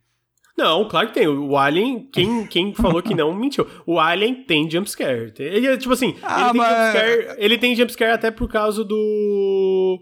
Tem que ter, né? O xenomorfo. Tipo, é, exatamente. O, o xenomorfo aparece do nada, às vezes. Então, tipo assim, uhum. assim. E eu digo, eu, eu não digo o xenomorfo aparece do nada por set piece, eu digo porque ele é uma IA imprevisível. Então, do nada, às vezes ele tipo, uhum. te pega e fica caralho, porra. Não, é. O, o, o, eu já vi os vídeos e tal, que vocês comentaram. A, a, a IA é, parece muito foda. É estranho, né? Tipo, ele vendeu bem, todo mundo adorou, foi diferente e nada, né? Fica por uhum. isso, é esquisito. Não, mas não vendeu muito bem no lançamento, né? É, no lançamento não, mas. É, Ele teve pernas, né? Ele teve pernas. Teve assim. pernas e são... Sabia que o lead designer desse jogo tá como um dos lead designers de Everwild? Tá, é sim, sim. Eu lembro, a gente comentou isso. Ele foi num. Que, que o. O Greg Mayles assumiu a direção, não foi? Foi, aí ele E esse cara foi contratado. Né? Como lead designer. Porra, é. isso porque, tipo assim, o Greg Mills já, eu, tipo, tu vê o histórico do Greg Mills eu já acho fantástico, né? Ele dirigiu Sea of Thieves, ele dirigiu Banjo, dirigiu uma porrada de jogo que eu amo. E aí, porra, tu pega o lead designer de, de, de, de Alien Isolation pro Everwild. Aí tu pega o diretor de arte de Sea of Thieves, de Viva Pinhata e outros jogos que eu acho lindíssimos da Rare.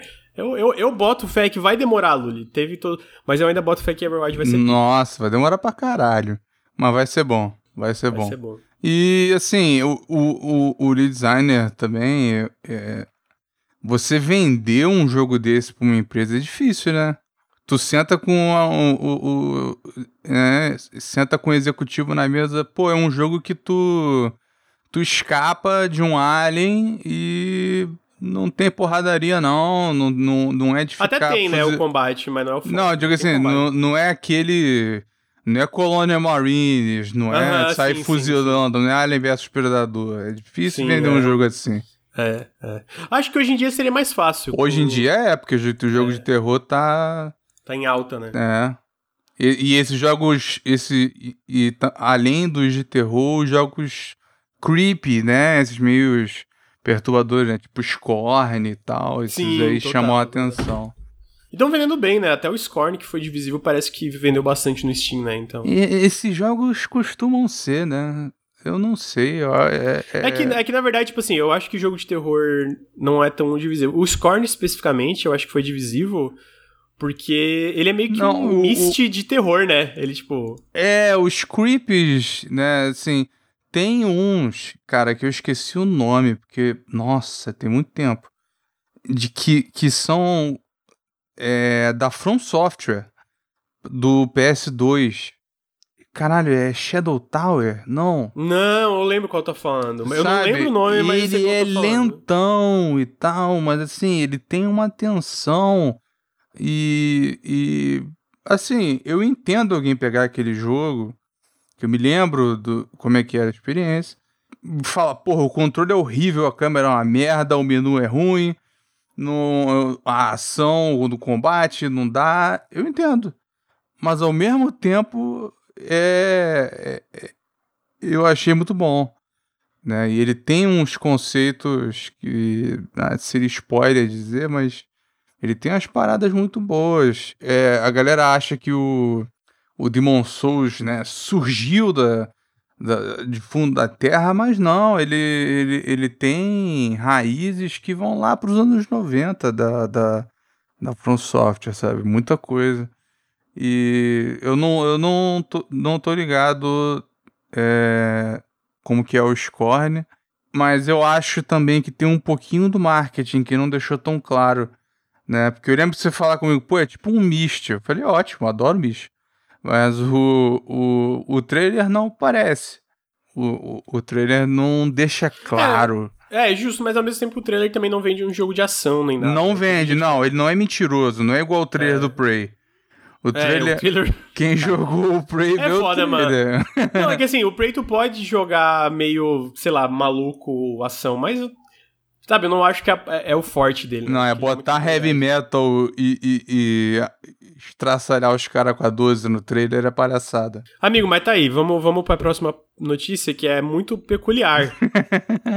o Yuji Naka foi preso. O Yuji Naka, pra quem não lembra, ele é o criador do Sonic, por insider trading. É, basicamente, ele, ele e outro funcionário da, da Square Enix foram preso, presos por suspeita é, de insider trading é, ao redor de um novo jogo de Dragon Quest. é, que eles basicamente adquiriram estoque no desenvolvedor Aiming, a, é, na no desenvolvedora japonesa Aiming, antes, um pouco antes de eles anunciarem que estavam trabalhando no novo jogo de Dragon Quest. E que, tá aí, né? o Yuji Naka ficou tão puto com a, com a Square Enix que Cara, ele, ele já tava doidão, né, no, no, no Twitter. A decadência dele também foi bizarra, né? Com o tempo. Ele, ele. E assim, ele é um cara que, desde o começo da carreira, a galera fala que. Porque assim, ele, ele trabalhou no. Trabalhou. Assim, a galera chama de o criador do Sonic, mas não é bem mas não assim. É bem assim, né? É, uhum. não é bem assim. O, o, o, os outros, né? Que trabalharam também não tem o mesmo crédito do que ele, sendo que assim, ele criou mais a jogabilidade e o conceito do que o visual, né? Mas o Sonic é o quê? O Sonic é o é a arte do Sonic, tipo, esse é o personagem, né? Ou é a jogabilidade de tu passar, sendo que ele não fez o é o design de level, né? E a jogabilidade é, uma, é a combinação de tudo, né? Então, o que eu sempre falo que eu que mais merecia, e, ou pelo menos que tem é, é mais injusto o crédito dele é o Naoto Oshima, porque ele foi o, o artista. Ou eu tô confundindo agora? Enfim, tem, são três pessoas: o Yuji Naka, o Naoto Oshima e o Yasuhara lá. Eu esqueci o outro nome.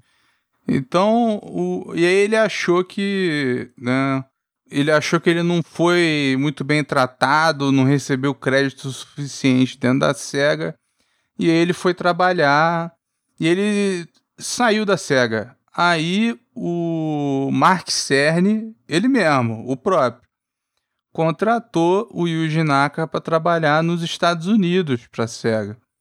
Aí ele falou: beleza, falou: Ó, oh, tu vai fazer o Sonic 2. E aí, quando ele trabalhou no Sonic 2, todo mundo falou depois. Não, todo mundo não, mas tem assim: artista, designer, é, produtor, um monte de gente falando que ele era um, um, um maluco pau no cu, que ele não gostava de americano, que ele era grosso, que ele era escroto, que ele se achava e não, e não era lá essas coisas. Então, é um cara sempre cercado de, de controvérsia. E assim, o pior da história é, é não, não foi nem não foi nem uma, uma teta dele. Foi esse cara da Square Enix que teve a ideia, que foi o que meteu mais dinheiro. Né? Ele botou 150 mil dólares, sei lá. E ele falou aí, galera, um mó bolão, hein? Bora fazer uma grana aí. É, e aí o, o outro cara topou e o Jinaka topou. Botou, o Jinaka foi o que menos botou dinheiro, ele botou, ele comprou 20 mil dólares em ações. Né, o cara acabar, fuder com a vida por causa de 20 mil dólares, sendo que ele tem mó grana, né, pelo, Pô, pô, imagina ganhar o salário de diretor dentro da Square, fazendo aquela merda do, do Bala Wonderworld. Ele, ele fez uma grana. Foi preso. E, e meu irmão, tu, tu leu o caso, né? É um estúdio que nunca tinha feito porra nenhuma e ia ganhar um Dragon Quest. É óbvio que ia valorizar a empresa. Aí ele usou essa informação e comprou. Ele, ele vai se defender falando o quê?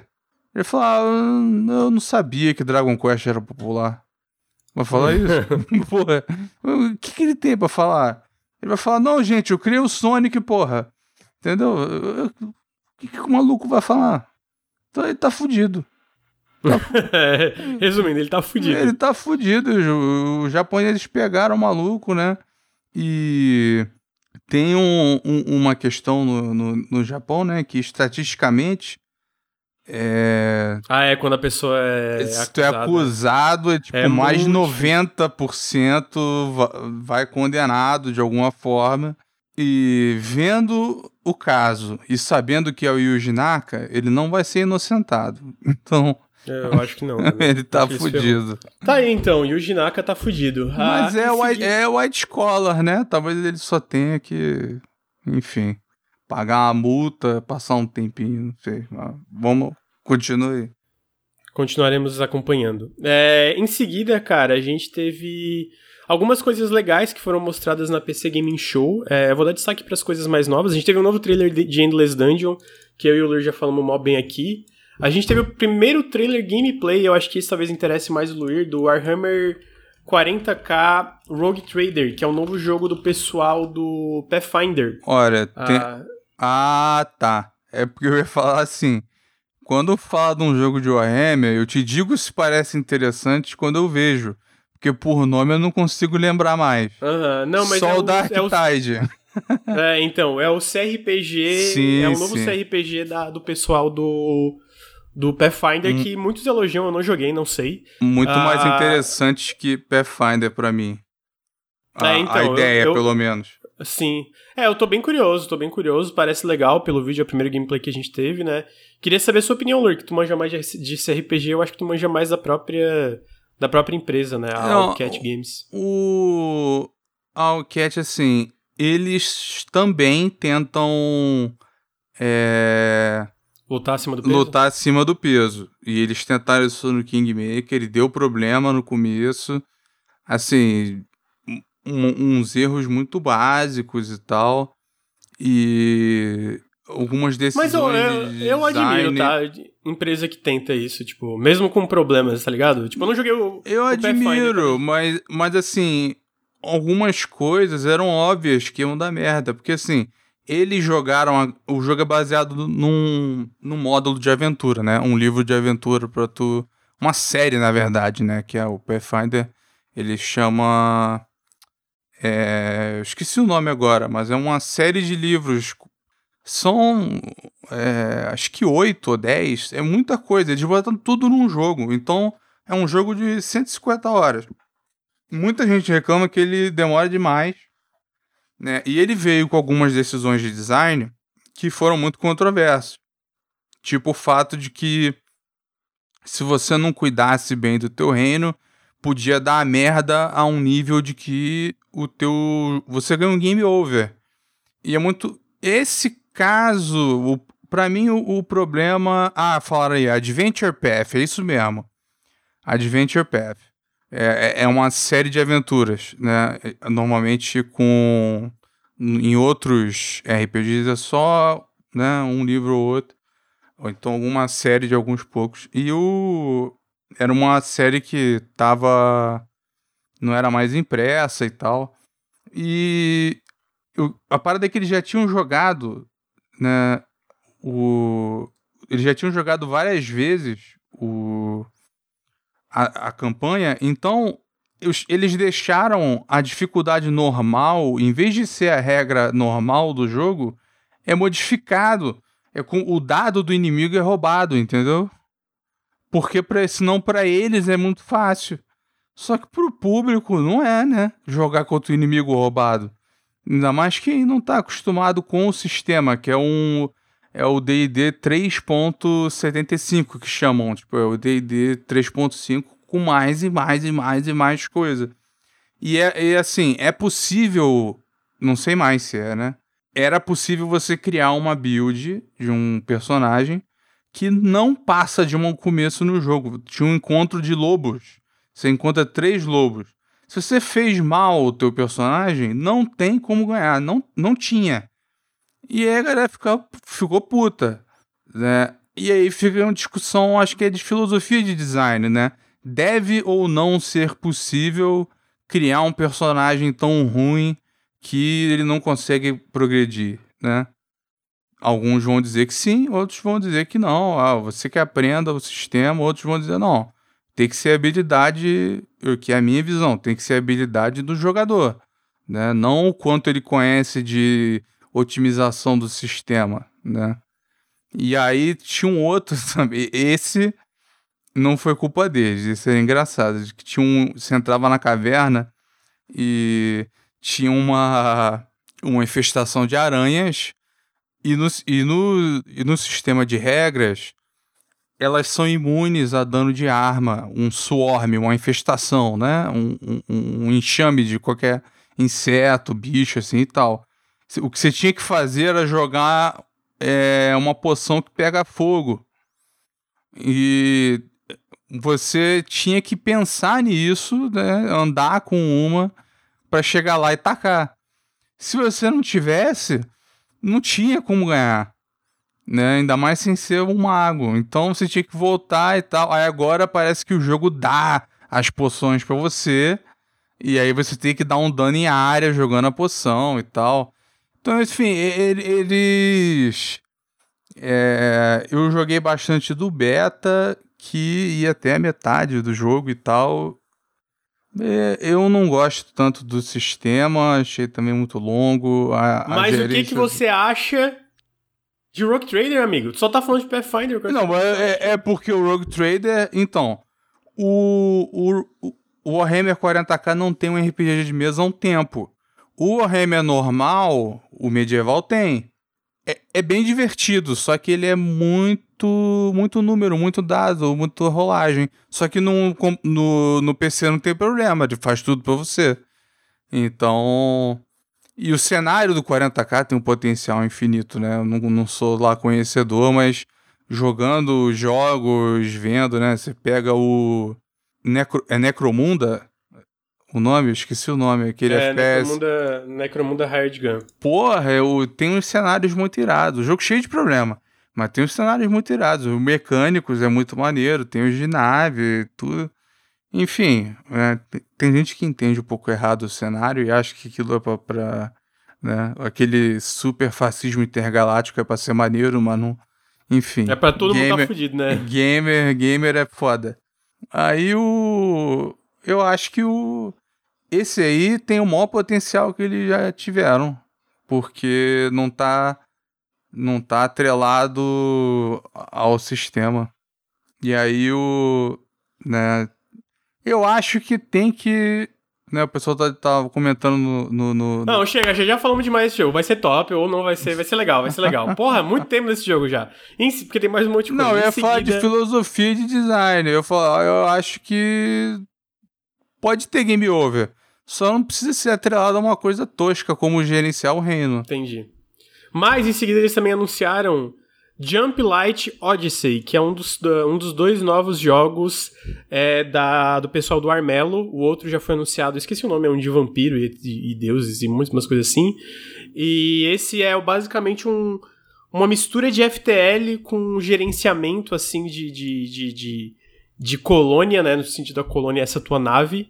Eu achei muito legal a CG, que é no estilo dos anime, do, de anime dos anos 80, e já tem várias imagens em game é, do jogo lá na. Lá no Steam. E tem, é, é, muito aquele jogo de questão de sistemas, né? A desenvolvedora fala que, por exemplo, ah, tu tem um piloto de uma nave que se o, o parceiro desse piloto morre, ah, essa pessoa não vai mais querer pilotar a nave. Tu pode ter um assassino na tua, na tua nave espacial, nessa nave colônia, que, tipo, meio Among Us, que tá matando todo mundo e tem que descobrir quem é. Então, é muito essa mistura de FTL que tu tem que sobreviver até, sei lá, chegar à próxima colônia, tem muita coisa, junto com, com esses, essas pequenas histórias sendo, é, sendo contadas dentro da nave. Eu achei muito foda esse jogo, amigo. Eu achei muito foda. Se chegou a ver o visual dele lá no Steam. Eu vi, ele, ele, ele me lembra um pouco a arte do Tintin. Uhum, não sei se é meio aleatória. Eu acho que o jeito meio clean. E ele me lembra. Porque assim, eu não sou otaku, eu não conheço o, o, os animes dos anos 80. Mas eu vejo o, uma porrada de vídeo de música que usa anime dos anos 80 no, de imagem, sabe? Uhum, uhum. E me lembra muito eles chama, para quem tiver interesse, chama procura Future Funk no YouTube. É um gênero bem legal. E eles usam muito essa imagem. E eu achei visual maneiro. O lance de ser tipo FTL, eu não sei se é, não. Pelo que você descreveu, não, é mais, de ter as mais histórias deles é, e tipo, tal.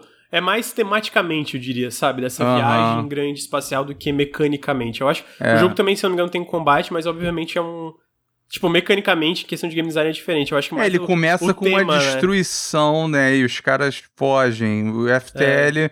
você também tá numa grande fuga. Você tá o tempo inteiro é. fugindo. É, então é basicamente. Eu, tipo, é, é, mais nesse sentido. É mais uhum. o, o tema do que as mecânicas que são, são parecidas, né? E. Tipo, e. Porra, de verdade. Eu, eu acho que o trailer CG é muito legal, mas tu vai na página do jogo no Steam, pô, é muito legal o visual do jogo, mano. A interface o, o, o, estilo de arte. Porra, achei muito da hora. Eu tô muito no hype. Basicamente vai sair em acesso antecipado agora em 2023 E aí no 1.0 também vai sair para consoles, né, para quem para quem tiver interessado. Esses dois jogos, o outro eu lembrei o nome é Solium Infernum e o Jump Light Odyssey, os dois são financiados pela Column Knights, né, que Pera, o esse como é que é? Solium Inferno. Esse não é aquele que é baseado no Doom Roguelite? Não, ih, confundi, confundi. Não é não, não é não, não é não, não é não, não. Eu lembrei qual é esse. Esse é aquele com a temática de de diabo e anjo de estratégia. Ah, tá. É, eu acho que tem uma coisa. Mas esse é por turno, né? É um grande estratégia. Eu acho que tem diabo e anjo também nisso aqui. Ó. O príncipe das trevas desapareceu. Só olha o inferno, é esse. É, falando, é. é, então, tô falando que esse, esse é o que de, de, de céu, inferno, anjo e capeta e tal. Ah, sim, isso, isso, isso. É. Então tá aí. É, tem um visual irado esse jogo. Aham, uhum, também tem um estilo de arte fantástico. Eles também botaram um trailer novo do Clash Artifacts of Chaos, que é o um novo jogo do pessoal do Xenoclash, que eu me fugi o nome do estúdio. Team Aces, né? Que é o estúdio chileno. Ah, é. Ele vai sair no 9 de fevereiro de 2023. Eu joguei a demo desse jogo, achei muito da hora. E esse trailer novo também eu achei muito da hora. Chegou a jogar a demo, Luir? Não. Eu joguei Xenoclash. Que tu gosta, né? Eu tô viajando. Eu gosto, eu gosto. Ainda mais o primeiro, que é na Source. É, é verdade. Eu sou, sou fã da Source eterno. Uhum. Teve muito jogo legal na Source. Ah, então teve esse trailer novo do Clash Artifacts of Chaos, que claramente tem aquele visual muito característico da, da Team Aces, né? Eles têm um estilo de arte bem diferenciado. E também teve um trailer, Luir, de um jogo que tu tá. Eu sei que tá bem animado, que é aquele The Great War Western Front, uh, que é da um, Pet Petroglyph Games, né? Ah, sim, é. Tem um bom potencial esse. É Teve da, um também. Da Primeira Guerra, os caras que fizeram Command Conquer e tal, né? Eles voltaram agora. A Primeira Guerra tem. é muito pouco representada em jogo. E como o nível de tecnologia é menor, eu acho que dá para você fazer algo mais tático, sabe? Uhum. Porque você é, não. Esse... Oi. Fala, fala, desculpa. Não, termina, pode terminar. Não, eu falo só que assim, que você não tem certas coisas que você teria na, na Segunda Guerra ou numa guerra moderna. Você... Ao mesmo tempo, é, muita, é muito atrito, né? É muita coisa. Assim, você tem batalhas na Primeira Guerra em que morreram 2 milhões e não tinha muito propósito a batalha. Sério, não. Sabe, era um, um pedaço de terra grande entre dois países. Não, e, e não tem. Diferente da Segunda Guerra, não tem aquele lance do apesar de que guerra nenhuma tem herói, né? É sempre uhum. um negócio horrível. Na Segunda Guerra você tem uma perspectiva mais clara, né? Bora matar nazista. Na, prim na primeira é mais misto, então eles têm talvez um pouco mais de liberdade criativa de você mexer nas facções. Uhum. É, eu acho que tem até um jogo que faz isso, né? Que é o Eleven Eleven, é, alguma coisa Retold que mostra perspectivas diferentes na Primeira Guerra e tal. É, e tem o. Porra, tu se tu não viu, cara, vê o 1917. É 1917 o ano do filme? O nome, eu agora confundi. É, eu, a, a, galera sabe qual é, o indicado ao Oscar. Parece que foi filmado em um. Ele é daquele que foi filmado num take só, tá ligado? Uhum. Estilo o Birdman. Cara, tá, sei. muito bom esse filme. Assim, é, ele mostra bem a. Ele é a perspectiva de dois soldados na, na Primeira Guerra. É, é bem tenso. É, pô, eu, eu recomendo bastante se tu tem interesse nesse tipo de coisa. Uhum. Então tá aí. E por fim, eu também achei legal que eles mostraram um trailer de um jogo chamado Signos Enterprises, que é aquela mistura de jogos que é tipo meio otimização da, da, da, da de uma colônia, digamos assim, junto com a ação de um jogo isométrico de tirinho. E aí, curioso também que esse jogo também é, publica é, é feito por uma equipe nova e é publicado pela NetEase Games, né? E a gente tava falando sobre isso da, da NetEase tá expandindo para várias coisas e tal, e também tem esses, esses jogos mais nichados, mas sabe, são aqueles nichos bem grandes, é. né? Tá, talvez o que deu a que deu o salto mais rápido, né? A NetEase, porque abriu o estúdio com gente. Ah, sim, tem um. Com, tem, gente com comprou, renome. Comprou o estúdio do Suda 51, é, abriu o estúdio Suda 51, o Nagoshi, o Nagoshi, o. cara da Capcom. É, pô, tem cheio de gente aí, tipo, tu vê o, o estúdio do Nagoshi tem mó galera com tem. um resumo pica. Sim. Então uhum. eles chegaram investindo em, em várias opções diferentes. Uhum. Amigo, a próxima notícia eu não vou botar ainda porque ainda tá meio que em, em dúvida. O VGC fez a reportagem, mas estão tentando ter clarificação com a. É... Ah, agora o povo vai ficar curioso, porra. Não, basicamente teve um painel na, num evento na Coreia do Sul com a Team Ninja que eles falaram que estão fazendo um reboot de Ninja Gaiden e de Dead or Alive. Só que ficou meio tipo. Sabe, não, não, eles não sabem se estão planejando, se é alguma coisa que já está tipo, oficialmente sendo tra é, trabalhado. Tanto que eles pediram é, clarificação da Koei Tecmo e ela não respondeu ainda a comentários. Então, tipo assim, eu trouxe a notícia, mas não levem como uma confirmação que está sendo feito, porque ainda precisa de mais clarificação. Antes era meio que oficial, mas o VGC foi atrás de mais coisa e, tipo, tá meio tá meio no ar, sabe? Se foi só um comentário que, tipo, teve uma tradução meio errônea ou, ou coisa do é tipo. É possível, porque a VGC costuma é, dar um double check antes de botar qualquer coisa, né? Uhum. É, então, a próxima notícia daí são novidades, como sempre, do mundinho Embracer. E são umas novidades curiosas aqui. Uh, primeiro que a Volition, a partir, da, da, da, a partir de agora, eles vão é, basicamente botar a Volition sob a Gearbox, né? Então a Volition agora é um estúdio da Gearbox, é, eles são quase 200 pessoas, a Volition do Saints Row, e agora eles não vão estar mais sob a Deep Silver e sob a Gearbox, que tem mais experiência com AAA, né? Essa é a justificativa depois de... De acordo com a, a, a Embracer, o Saints Row tá nas expectativas na parte comercial de vendas, tá, tá alinhado com as expectativas deles, mas tá abaixo das expectativas na recepção crítica, né? Então aí eles fizeram essa essa transferência de estúdios que eles fazem às vezes para a Gearbox gerenciar um estúdio em vez da, da Deep Silver.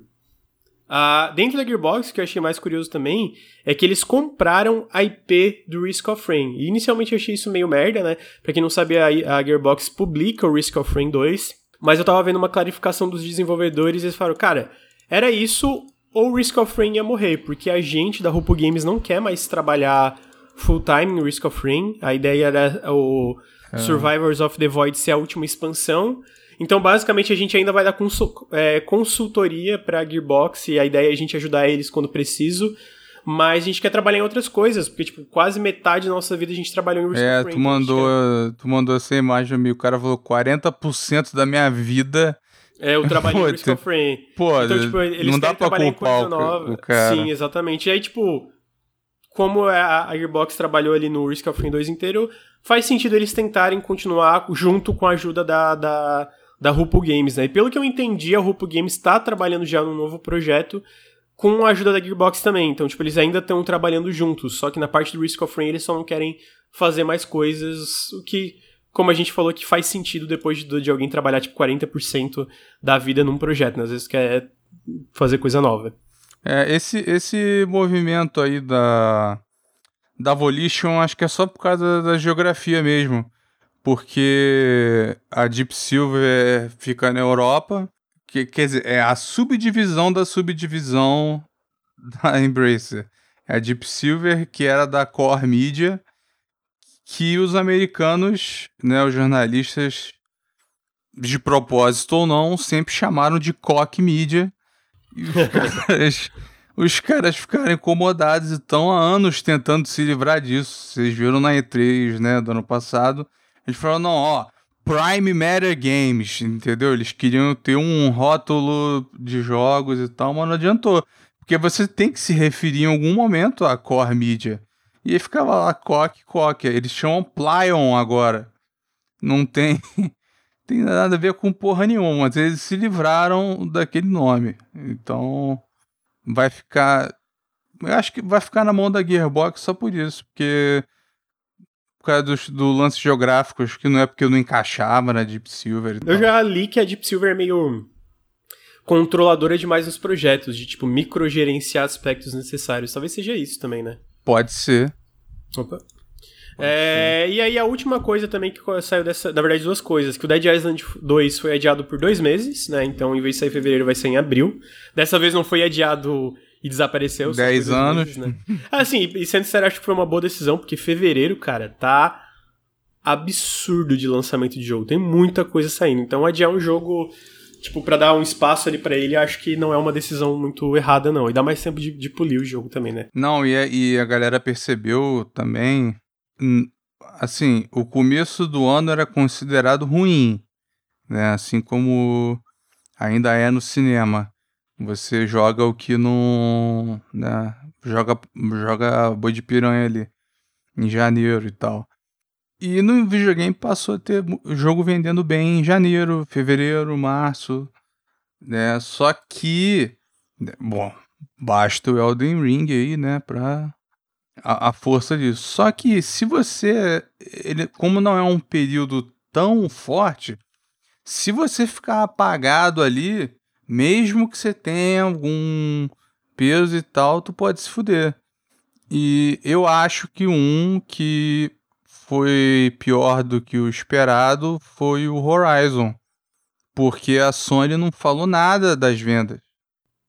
É, eu acho que o Horizon ele vai ser um pouco pelas pernas também, né? Tipo, de mais gente comprando PS5, aí mais gente vai comprar É, vai ter, vai ter bundle, vai ter não sei o quê, mas assim, Diferente do primeiro Horizon, que eles né, é, levantavam a bandeira para falar: caralho, 9P vendeu tanto. Toda hora eles falavam não sei quantos milhões, 5 milhões, 7 milhões, 10 milhões. Isso aqui até agora não fala nada. Então, assim, eu, eu acho que foi bem abaixo do esperado. Ele foi um jogo que foi é, engolido pelo hype do, do Elden Ring, eu diria. Então, se você lança um. Não que tenha outro Elden Ring, mas é um. Tá, tá um começo do ano recheado. Se você ficar apagado ali, eu acho que tu se fode mais do que se você não aparecer tanto em outubro, entendeu? Uhum. É, não, é tipo fevereiro de jogo grande, vendo aqui tem o Like a Dragon Wishing, tem o Wild Hearts, que é o novo Monster Hunter Like lá, né? Tem o uhum. Hogwarts Legacy, que independentemente de eu não estar tá interessado, eu acho que vai é. ser um jogo bem grande. Vai, tem o Atomic Heart. Tem o. Olhando aqui, tem coisa. Tem o Octopath Traveler 2, tem o Company of Heroes 3. Porra, tem... é esse eu. Espécie irado querendo PC. Uma forma O Octopath, o Octopath vai sair no lançamento no PC, só vai ser caro, né? Ele não vai sair com. Ele não tem exclusividade temporária? Não, é, não, é PC. É, o foda é os 300 conto, né? Pô, é isso. Square filha da puta. Então, tipo, já tem bastante. Tem o uh... Destiny 2 Lightfall, nova expansão. Então, tipo assim, tem bastante coisa já para fevereiro. Porra, cara, expansão do Destiny parece um negócio assim. Pô, o que, que vocês estão falando da expansão do. Cara. É gigante. Destiny 2 é gigante ainda. Uhum. É um milhão de pessoas jogando todo dia. Então, tipo assim, e, e, olha só, a gente tá falando disso aqui, cara, mas a verdade é que isso é por agora, né? Tipo, com certeza vão anunciar mais coisas. E em março já tem, tipo, porra, Resident Evil 4 Remake, já tem o Wolong, o Fallen Dynasty. Ah, o Wolong Jeff... é quase fevereiro, né?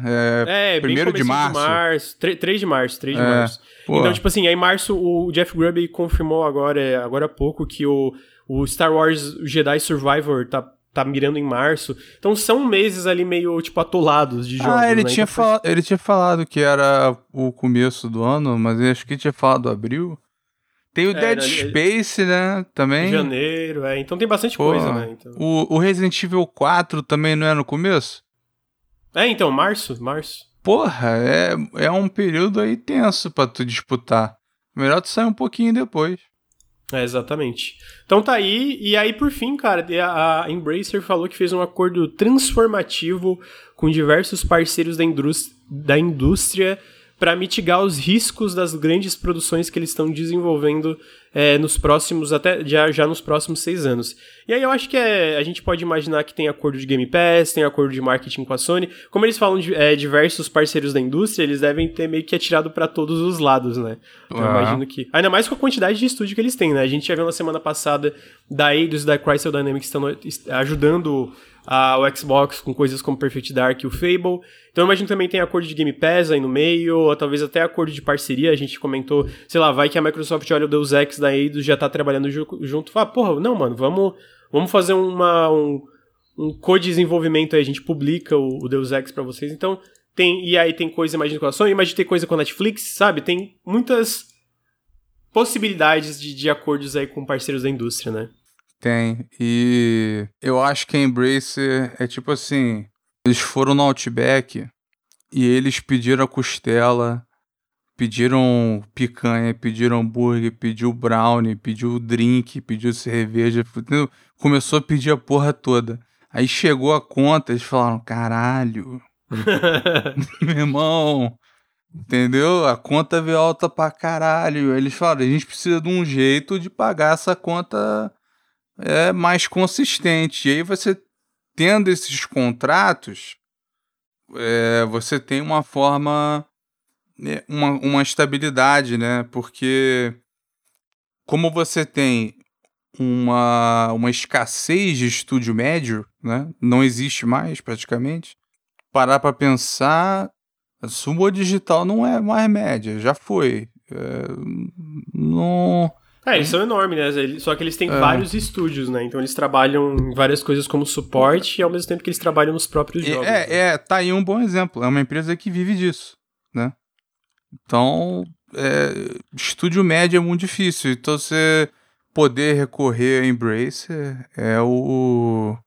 É, é um lance deles. Ou nem recorrer, né? Eles fazerem uma oferta. Pô, aí, a gente tava afim de fazer um jogo da franquia tal aí, faz o pitch pros caras, né? Uhum, uhum. E aí, pô, né, no pior dos casos, você consegue a licença do Warhammer se tu mandar uma pizza lá pro escritório deles. Aí o. Você pode, né? O. Pô, os caras compraram o direito do Senhor dos Anéis. Tá ligado? É verdade, uhum, é verdade. Isso é, isso é enorme. Então você tem, tem opção pra caralho. Só que eu imagino o seguinte: como o, o, eles devem ter um jogo enorme do, dos Anéis sendo feito, eles, para poder amenizar os riscos deles, né? Eles têm que ter é, uma, uma receita garantida. E eles, eles devem. Eu imagino que o maior parceiro aí seja a Microsoft. Porque, por mais que eles finjam que não, tá tendo problema lá pra, com os estúdios, né? Eu não concordo muito com isso, mas tudo bem. Ah, ó. Ah, é muito, é muito, tipo, é muito. É, é, é, Eles compraram quase todos os estúdios quando já estavam com jogos anunciados sendo lançados. Aí alguns realmente estão demorando mais porque no, o processo de expandir um estúdio de algo pequeno para médio e grande às vezes é doloroso. Aí que se cria a fanfic que, nossa, tá dando tudo errado. Eu... Não, não, não acho que tá dando tudo errado. Mas é, é, o tipo de. É o tipo de, tipo, é, é, o tipo de especulação que eu não vejo muito sentido, porque eu não vejo. Tirando, tipo assim, tem coisas que são claras. Teve problemas ali Olha, na 343. Então, na, a 343 é um problema, a empresa toda. É, e aí e teve Undead Labs, Undead Labs e na The Initiative. E aí, tipo. Initiative e o. O, o estúdio do, do Hellblade não teve caô? Não, tá. Tava, tá, tá se prejudicou com a pandemia. O... Não, mas daí, amigo, todo é, mundo é. se prejudicou com a pandemia, né? É sacanagem, né? Mas tipo, é... ah, os jogos foram adiados. Porra, não, eu sei. Ah, mas aí, eu me fudi com a pandemia, eu posso contratar a ajuda da. Ah, não, sim, tudo tá bem. entendendo? Mas, tipo, eu tô é dizendo que, problemas, exemplo... não problemas de incompetência ou de que é, eles estão se enrolando, entendeu? Sim. Tá não, difícil é a situação. Do Hellblade, que eu lembro que uma coisa que foi um empecilho é porque eles têm muito esse lance de captura, né? Captura, tipo, eles, eles viajaram pra. Eu não lembro o país agora que se passa o Hellblade 2 para fazer aqueles negócios de fotogrametria. Uhum. E eles também usam muito lance de captura facial. Aí, obviamente, a partir do momento que tem uma pandemia e isso é impossibilitado, aí, obviamente, atrapalha a produção. Sim, sim. Esse tipo de coisa. Mas porque eu vejo esse tipo de. E não só. Não, eu sei, coisa, eu sei o que, tá que você tá se referindo. E aí eu acho. Eu acho que, tipo, é um tipo de coisa que é meio, pô, mano, mas daí todos, todo mundo tá com um problema. Porque eu lembro que a única coisa que eu acho que acontece é que vaza muito, muito mais coisa do Xbox. Porque eu vaza. lembro que, por exemplo, o, o Ghost of Tsushima, antes do Ghost of Tsushima, a, a Sucker Punch trabalhou num projeto por anos que foi cancelado, tipo, completamente. E aí eles rebutaram, fizeram o Ghost of Tsushima. Se isso vaza, pensa, porra, a, a Sucker Punch tá com um monte de problema, tá ligado? Sendo que eu sinto que muitas, muitas dessas coisas que parecem grandes problemas pra gente, às vezes, é meio que natural. Tirando, claro, casos como a 343 ou da Initiative que não tem nada de comum ali, né? A Sony Santa Mônica teve problema. É, cancelaram aquele projeto que não era o God of War. E teve né? crunch pra caralho o God of War, né? Tipo, a, a ela não era na época, mas se vocês forem. Eu não sei como. Eu já comentei isso contigo, eu não sei como a Sony publicou isso. Mas tem. Tem um, um, um making off do jogo, né? E eles estão entrevistando gente que trabalhou no jogo. Tem uma produtora do jogo, se eu não me engano, que agora é diretora do estúdio. E aí perguntaram: pô, vocês tiveram que fazer ah, sacrifício para né? trabalhar no jogo e tal. É, ela, com lágrimas assim nos olhos, ela começa a chorar. Ela fala: eu prefiro não comentar. Assim, esse foi o nível da, da parada lá. Então, é, eu quis dizer problema, assim, tem problemas desse tipo e tem problemas que talvez você não, não chame de problema, mas. Tipo, o primeiro jogo da Inexile é previsto para sair, sei lá, 2025. Entendeu? Eles, os jogos deles vão demorar bastante. Se você conseguir pegar a Embracer pra, né, pra ajudar a iterar e, e, uhum. e, testar e, e adiantar partes do jogo pra, pra sair Sim, mais cedo. Não, e até entendeu? porque, como tu falou, esse lance, tipo, mão de obra é um problema para todo mundo, né? É. Tipo, não tá fácil contratar, tem mais, tem mais competição, tem lance de home office. Então, esse tipo de coisa, né, é um problema geral de tu, ah, por exemplo, a The, a The Initiative, uma das coisas é. Entrou aquele choque de que parte do estúdio queria continuar expandindo e outra parte queria continuar pequeno e terceirizar a parte da produção com, a, com outro estúdio grande, né? E aí metade saiu, mas para além disso, até a parte de expandir, pô, a Playground tá com uma segunda é, equipe, né, no Fable, estão expandindo faz tempo. Mas, pô, eles ainda têm várias vagas importantes que eles estão procurando. E aí, como tu ajuda isso? Como porque, porra, o Fable claramente vai ser grande. Já estão com uma segunda equipe lá de quase 200 pessoas, mas eles ainda precisam de mais gente. Pô, como é que a gente pode mitigar isso? Ah, a Eidos Montreal tá disponível. Chama eles para ajudar, tá ligado? Então esse tipo de coisa, é, isso dando um exemplo, né? Mas mão de obra uhum. é uma uhum. coisa que tá muito mais difícil de tu conseguir de, de, na é, na pós, é, pós-pandemia, né? Na área é. pós-pandemia. Então, é, então, pra, pra mim, a, a, é, entre aspas, um problema o caso da Inexire, porque, tipo, tu comprar um estúdio e você só vê o fruto é, seis anos depois, cinco, sete, talvez, é meio complicado.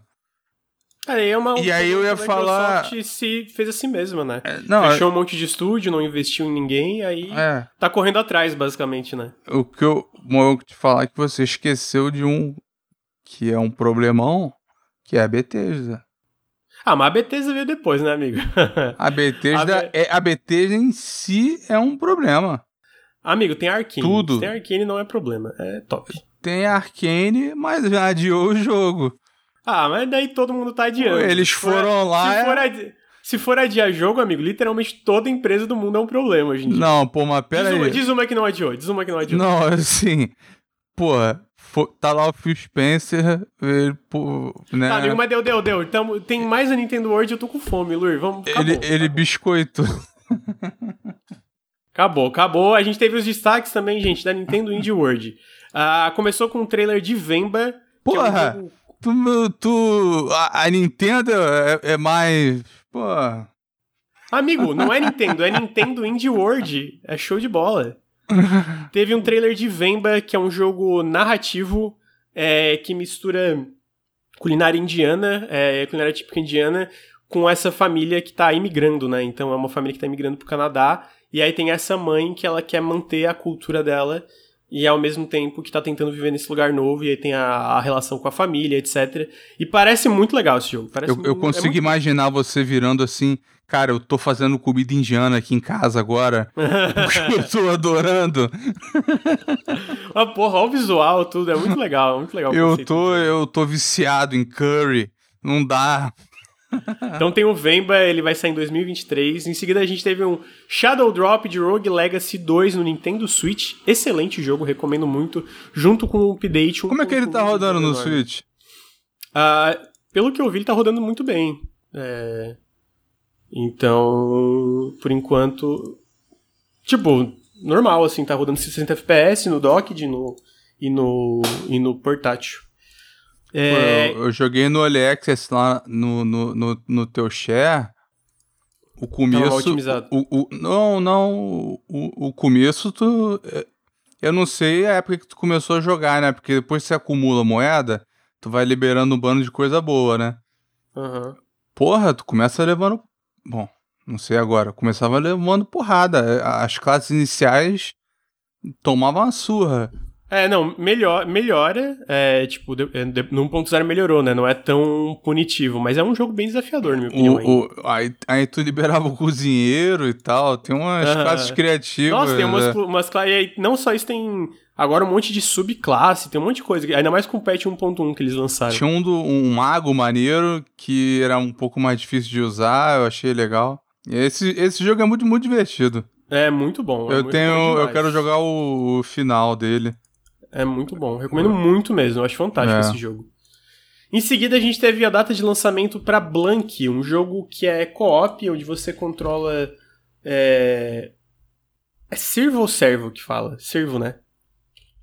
O animalzinho, servo. É servo. O servo, né? é. é. Então, eles anunciaram a data de lançamento para dia 14 de fevereiro para Switch e, é, e PC. E é um joguinho co-op com um estilo de arte muito da hora. E aí tu controla esse lobinho e esse servo onde eles estão, tipo, meio que superando desafios juntos, sabe? É muito charmosinho. É publicado pela Gearbox, curiosamente. É... E que eu, eu até comentei contigo, Lur, que a parte da, da. Eu não sei mais o que, que é a Gearbox. Eu acho que a galera do publishing lá, eles falaram com a Embracer, ó, oh, o Randy Pitchford fica longe da gente. Entendeu? E aí, aí eles estão trabalhando bem. É, eles estão trabalhando bem mesmo. Eu acho que eles estão com vários projetos e os projetos deles, no geral, estão vendendo bem também. Pô, vão, vão botar o Homeworld aí, botar o Risk of Rain, né? Bot... Hyper Light Breakers também. Pô, é, eles estão bem. Então tá aí, Blank, dia 14 de fevereiro de 2023. Ah, a gente também teve o, a, a, data de lançamento do Heaven Nice Death, que é aquele roguelike também publicado pela Gearbox, Gearbox, curiosamente, onde você controla a morte, que é muito legal já, tem um janela indie para quem tiver curioso. É, sai no dia 22 de março para PC e Switch, a versão 1.0. A gente teve, Lur, Dordogne. Ó, oh, mas ó, o público Fala. tem que saber. Você falou que é o roguelite mais difícil que tem. O Heaven Nice Death. Não, eu falei que é um dos mais difíceis. É porque tu melhorou falou muito, tá? que é de fuder. Não, mas é. Melhorou. É, tipo, eles lançaram vários patches e tá muito melhor a dificuldade. Mas no, no lançamento, pô, tava absurdo. Realmente tava absurdo. Mas ele é, mudou muita coisa desde. Não, mas do ia, ia, ia, ser legal, né? Se o jogo sai fácil assim, todo mundo, caralho, grande é ruimzão. Mas. você tem a tua credencial que tu zerou o Returnal rapidinho. E a galera é verdade, apanhando né? em live lá, né? É verdade. Então, você, fui, pro play, fui pro player no Return. Tu foi pro player, tem esse crédito aí. Obrigado, amigo. Aí o Nice Death, se tu for ruim, vai anular o outro. Em seguida teve Dordogne, que chega para todas as plataformas em 2023, que é um jogo meio com... Como é que é o nome quando... É, é watercolor, tá me fugindo a palavra. Aquarela. Aquarela, putz, não sei mais português. Ah, meio aquarelado o visual do jogo. Teve um joguinho muito legal chamado Botany Manor, anunciado para PC e Switch, que não tem data. Um destaque que eu achei que finalmente vai sair agora, que é o Space for the Unbounded. Vai sair no dia 19 de janeiro de 2023 para todas as plataformas, para PC, é, Xbox, PlayStation e Switch. E esse eu vou vou comprar no lançamento isso aí. Tô, tô, tô no hype. Eu joguei a demo, achei muito Cara, da hora. tá o... Eu joguei a demo, achei muito boa a demo desse jogo. A pixel art é fantástica também. Mas ele é o que? Um.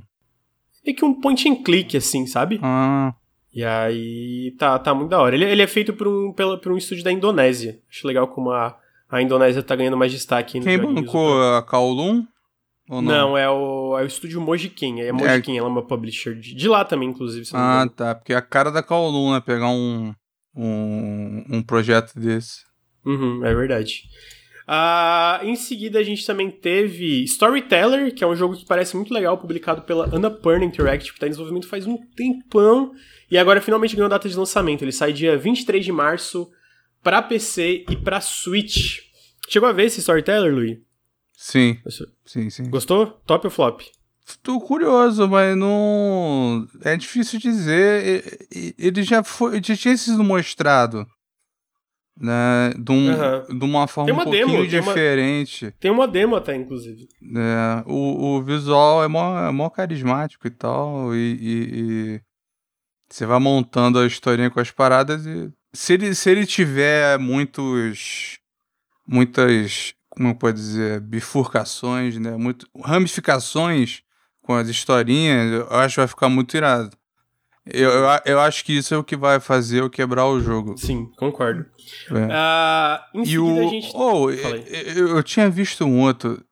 Aquele World of Horror, ele tá postado como trailer de anúncio.